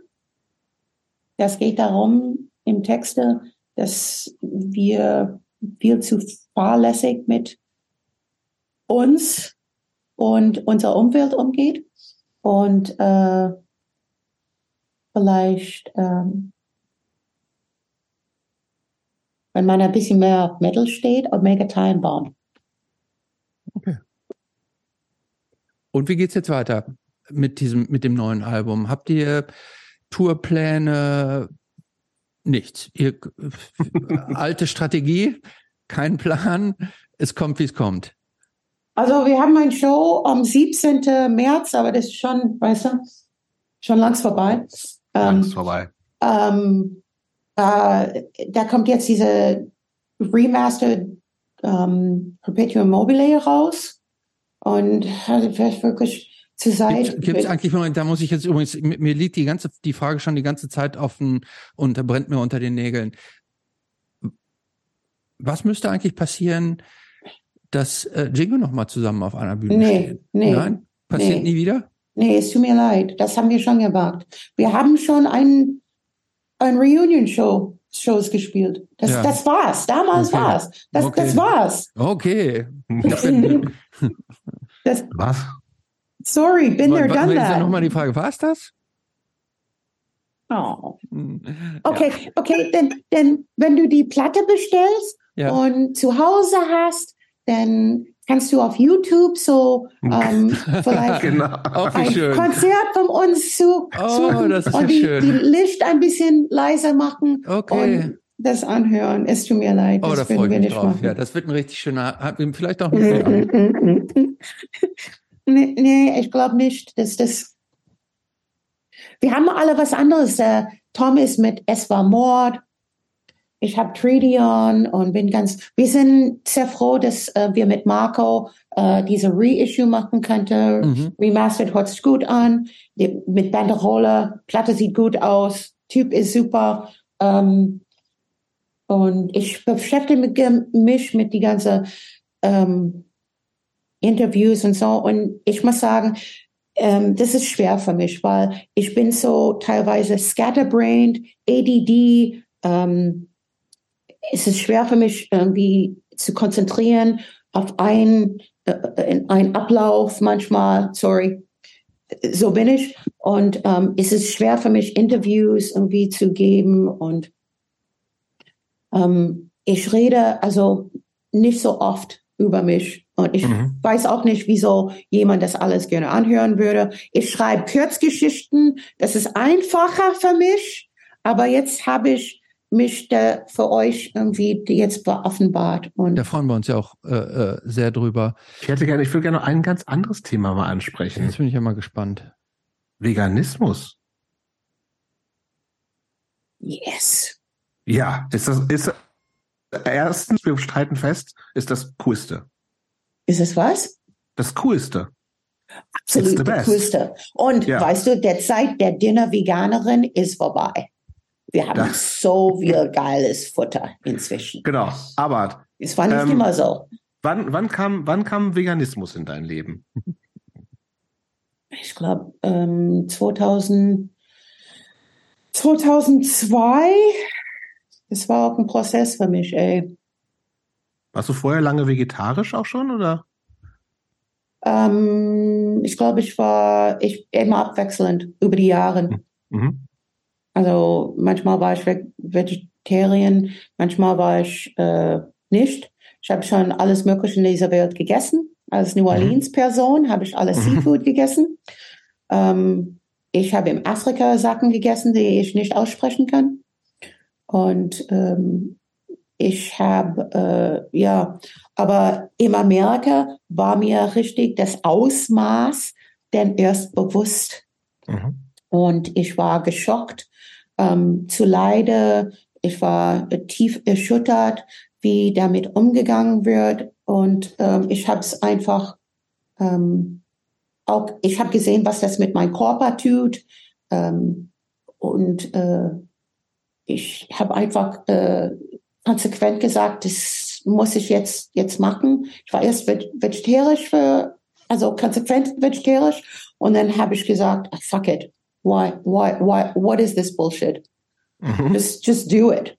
Und dann habe ich, also mir wäre auch, muss ich sagen, gleiche Zeit, und wie gesagt, dass ich zuckerkrank sein konnte, vom das ganze Scheißfraß. Mhm. Und die haben mir halt einen Plan gegeben, wie ich irgendwie das rechnen soll, was für Essen ich essen soll. Und ich habe das nicht eingesehen und habe gesagt, fuck it, just leave, just let all of this bullshit fall away. Und ähm, habe gesagt, okay, ich mache das einen Monat. Habe ich mir ehrlich gesagt schwer getan. Mein Körper hat sich erstmal entgiftet. Ich habe das gemerkt. Und nach diesem Monat ist mein Blutzucker super runtergegangen, vom 160 auf 80 oder 88. Und ich habe mich auch frei gefühlt von dieser ganzen Industrie und diese ganze, ähm, ja, diese ganze Industrie des Konsumerismus. Ich musste nicht mehr Sorgen machen darüber. Ich habe mich einfach glücklicher gefühlt, dass ich diese ganze Leid, psychologisch habe ich die das immer gehabt, dass ich dieser Leid in mich tragen muss, mhm. weißt du, von den mhm. Tieren. Und ich liebe Tieren. So. Wie siehst du eigentlich diese ganze Entwicklung, also von, also früher war ja Animal Rights und, und, und Veganismus eher so, auch schon ein bisschen so, also, nee, Veganismus war eher so der, die Lebensform von den Menschen, die sich für so Tierrechte und Animal Rights reingesehen haben. Und es ist ja inzwischen einfach total Mainstream geworden. Es ist auch so ein bisschen so was Lifestyleiges. Ein bisschen Mainstream. Aber natürlich gibt es halt viel mehr. Ne? Genau, aber es gibt viel mehr Optionen, ja, und so. Ähm, aber ich habe manchmal so ein bisschen das Gefühl, es, es geht aber um weniger. Es geht gar nicht mehr um Tierrechte, sondern es geht um Vegan Lifestyle. So, healthy, bla bla. People are people are making money on Instagram from ja. their lifestyle. Keine Ahnung. Ich habe gerade Instagram entdeckt aber ähm, äh,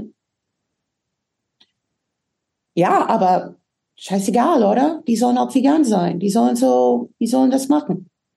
Ist mir Alle egal, wenn die einen Dutt haben oder wie die aussehen oder was die da machen wollen oder wenn die Hipster sind. Mir ist egal. Die, die sollen just do you. Do you. Lass die Tiere in Ruhe, kämpfe für Tiere, für Tiere, die nichts sagen können. Sei ihren Stimme. Es ist mir egal, wie, in welcher Form du das magst mach es doch. Wenn es hip ist, wenn es schick ist, wenn es, wenn deine Kumpels das machen, dann tu es auch. Mhm. Sei einfach gut zu den Tieren. Für dich auch. Ich meine, mhm. für die Umwelt. Für alle diese Gründe. Für alle, alle diese Gründe. Ich habe alle, alle Argumente dafür. Ich möchte mhm. mit alle Argumente überzeugen. Ist, sag mir dein Argument und ich würde dir, dir gerne überzeugen, wieso du vegan sein sollst. Ist mir egal, wie du aussiehst. Mhm. Mein erster veganer Kumpel, John. Andrew Tessano, der lebt hier um die Ecke. Ich weiß noch, ich habe den zum Geburtstag Custard mitgebracht oder so. Und er so, Yvonne, I'm vegan. Und ich so, oh, der ist britisch, weißt du, der mhm. hat die ganze Geschichte hinter sich. Ne? The Vegan Society in Britain mhm. und so. Die haben ein bisschen bessere Zugriff gehabt früher. Und ich habe das nicht gehabt. Und also durch den bin ich in Aufmerksamkeit gekommen. Aber was der war für mich, war, der war immer sehr aufklärend für mich. Der war, der war nie irgendwie so dogmatisch für mich. Der war immer, hat mich immer einfach gutes Essen gezeigt und der hat mich inklusiv mitgenommen und der hat mich nie kritisiert und der hat mich einfach gutes Essen gezeigt und, und war offen, nicht dogmatisch und war cool. Und ich habe das eingesehen. Auch wenn du so ein Mensch bist, der ja jetzt, wie wir gelernt haben, nicht so Pläne hat, so, ne? Also du kannst uns wahrscheinlich nicht sagen, was, was du in fünf Jahren machst. Aber ist es äh, bei diesem Thema, kannst du dir vorstellen. Na, mal gucken, fünf Jahre. Ja, ist viel. Ist viel. Aber, ich weiß, aber was ich frage, ist bei, bei so einem Thema, wie das dir total wichtig ist, wie Veganismus, kannst du dir vorstellen, wieder Fleisch zu essen? Nee. Never ever? Gestern Abend hatte ich einen Albtraum, weil ich habe mir ein, weißt du, wegen Pizza darf man kaufen im Tiefkühlfach. Ja, ich habe ja. je, jeder Tag, also einmal pro Woche ein Cheat Day und dann kaufe ich mir einen anderen veganen Pizza und dann, ich pimper das natürlich, weil da ist sowieso nie genug drauf und so, aber die Möglichkeit ist da. Und ich habe dieser Ragout gekauft und das rüber und Champignons und Zwiebeln, Oliven und dann ähm, gegessen und in Mittel der Nacht bin ich aufgewacht und habe einen Albtraum gehabt, dass dieser Ragout, diese, diese Tomatensauce nicht vegan war. Ich habe einen Albtraum. Ich bin steil im Bett aufgewacht. Und ich musste zum Kühlschrank, weil da gab's noch ein bisschen im Kühlschrank. So, wir gucken und da steht natürlich vertraut vegan, aber ich habe schon Albträume gehabt. Also ich habe schon über Tuna Albträume gehabt. Ich habe alle möglichen Fleisch Albträume gehabt. Und dann noch, noch, noch, ein, noch eine Vegan-Frage. Ich, ich freue mich immer, wenn Fellow Vegans auch da sind. Bist du so eine äh, äh, Veganerin, die sagt, wenn, und es gibt ja immer mehr neue Produkte, ne? Also auch so dieses ganze Fake-Fleisch und so. Und es wird ja immer, immer mehr real und es schmeckt teilweise würde ich sagen, die Sachen schmecken eins zu eins wie nicht vegane Sachen, so irgendwie so Burger und Wurst. Und ich kenne viele Leute, die sagen, ey, wenn das zu sehr nach Fleisch schmeckt, dann bin ich raus. Was ist die, bist du auch so? Ähm, ähm, ich, ich esse schon gerne einen Burger, wenn das nach Fleisch schmeckt dann muss ich mal kurz mal nachgucken, dass das wirklich hm. nicht Fleisch ist. Ja, ja, dann kann also das, der Kopf dann, ist so ein bisschen. Dann ne? kann ich das richtig enjoyen. Mhm. Aber ich sage dir, ich bestelle vom Bioladen, sorry, Bioladen, ja, ähm, so ein Obst, Rohkost und ähm, Gemüsekiste und mhm. einmal pro Woche und das esse ich die ganze Woche. Ich bin eigentlich weniger von die Präparaten und so. Manchmal hole ich mir Green Force oder sowas, weil ich das selbst pimpen kann zu Hause. Weißt du, ich muss immer irgendwie selbst Rezepte ja. haben. Mhm. Und aber dann habe ich mein Cheat Day halt. Aber ähm, überwiegend kaufe ich mir eine Gemüsekiste und bin ich mhm. glücklich. Aber wenn denn, hey, hey, jeder soll selbst für sich wissen. Wenn du, wenn du das essen willst, okay, äh, denk da dran, dass du ein paar Vitamine irgendwie irgendwo herbekommst, aber denk da auch daran, dass da viel Plastik dabei ist. Junge Leute wissen das jetzt inzwischen, die sollen von die Plastik abgehen. Aber ähm, ja, ähm, tu doch was Gutes für dich, aber jede Argumente finde ich gut für fleischloses Essen. Äh, bist du bist du auch denn so eine ähm, original unverpackt Einkäuferin? Also, ja. Ja? Ja, ja. Weißt du wieso? Weil ich oh. so viel, ich, ich, ich habe ganz viele kleine Gläser mhm. zu Hause und die habe ich von so, so Aufstriche und so. Mhm. Und die kann ich nicht wegschmeißen. Ah. Die sind so schön. Weißt du, ja. man konnte Sachen reintun. Ja. Und ich als so Straßenkind, ich habe ganz viele Sachen, die ich irgendwie eintüten möchte, falls ich schnell abholen musste oder so. Mein ganzes Arbeitszimmer hier, ich habe kleine Nageln drin, kleine Schrauben, alle möglichen Sachen. Also in mein Arbeitszimmer hier, also hm. Schraubenzieher und alles ist eingetütet irgendwo in so eine Kiste oder so. Und ähm, ich habe natürlich ganz viel Gläser in der Küche. Und der, zum Unverpacktladen ist es ein Traum für mich. Alles, auch die Schnapsflaschen vom den Schnapsladen, wo ich arbeite, die sind auch in meiner Küche einfach aufgefüllt mit Linsen, Bohnen, Zucker, alles möglich. Also Unverpacktladen ist super. Ähm, gibt es ein, hast du, hast du ein Gericht, das du besonders gerne kochst und das als besonders gut und lecker empfunden wird von deinen Gästen? Um, New Orleans beans and rice, black beans and rice oder red beans and rice, original. Wie, wie, wie, was wird da gemacht? Reis gekocht und Bohnen warm gemacht? Nee, da muss ja mehr ja, dazu kommen. Ja, also die Bohnen sind mit ähm, bestimmter ähm, Gemüse, habe ich heute Abend gekocht, ähm, normalerweise kocht man das erstmal, normalerweise kocht man das am Sonntag und dann lasst man das über Nacht richtig ziehen. Mhm. Und das sind Orientals, also Zwiebeln, Paprika, ähm, etwas Scharfes, Chili Peppers, ähm, Celery, Staudensellerie, ähm, Bohnen, ähm, vielleicht ein paar Tomaten, ähm, Mohrrüben könnte man auch klein schneiden und Bohnen, entweder Kidney Beans oder Red Beans äh, oder ähm, Black Beans sind auch ganz lecker. Und dann ein bisschen Roux muss man machen, denn diese Roux ist ähm, Was ist denn Butter. Roux? Was, was ist denn Roux? Das sagt mir jetzt nichts. Das ist äh, eine New Orleans Erfindung, dass man diese äh, Konsistenz von die Bohnen richtig so mh, mm, cremig macht. Und das ist ah. ein bisschen Mehl mit Butter so mhm. Äh, in die Pfanne erstmal aufgerührt und äh, dann wird, kommen die ganze Gemüse und dann die Bohnen oben drauf. Und dann hast du halt irgendwie einen anderen Konsist Konsistenz. Und nicht vergessen Lorbeerblätter. Lorbeerblätter müssen rein und dann frische, die nächste Tag zieht das über Nacht und dann die nächste, diese, diese praktisch diese, diese, die, die diese, trocknen. diese Gemüsepampe zusammen mit dem Reis oder wird das separat über Nacht gehalten? Was heißt Pampe? Ja, also diese, diese, diese Dieser Mischung. fein geschnittene Gemüse, ja. ja, aber du, es waren sehr viel, sehr viele Produkte, die du da zusammengeführt hast. Ähm. Ich liebe zu kochen, ja. Mhm. Ich meine, ich mache mir, das ist auch so ein, so ein aber, aber Tätigkeit, ist, ist das zusammen mit dem Reis, muss das, oder getrennt? Ja, ja, der, ja. Der, der kommt in ein Bowl, den Reis, ja. in eine perfekte Runde. Ja. Und dann kommt die Bohnen auf die Seite in ein Bowl, möglicherweise, auf die Seite so rum. Und dann noch ein bisschen Parsley obendrauf. Ja. Petersilie. Ja. Und dann mehr scharfe Soße drauf. Okay. Und so ruht das dann über Nacht?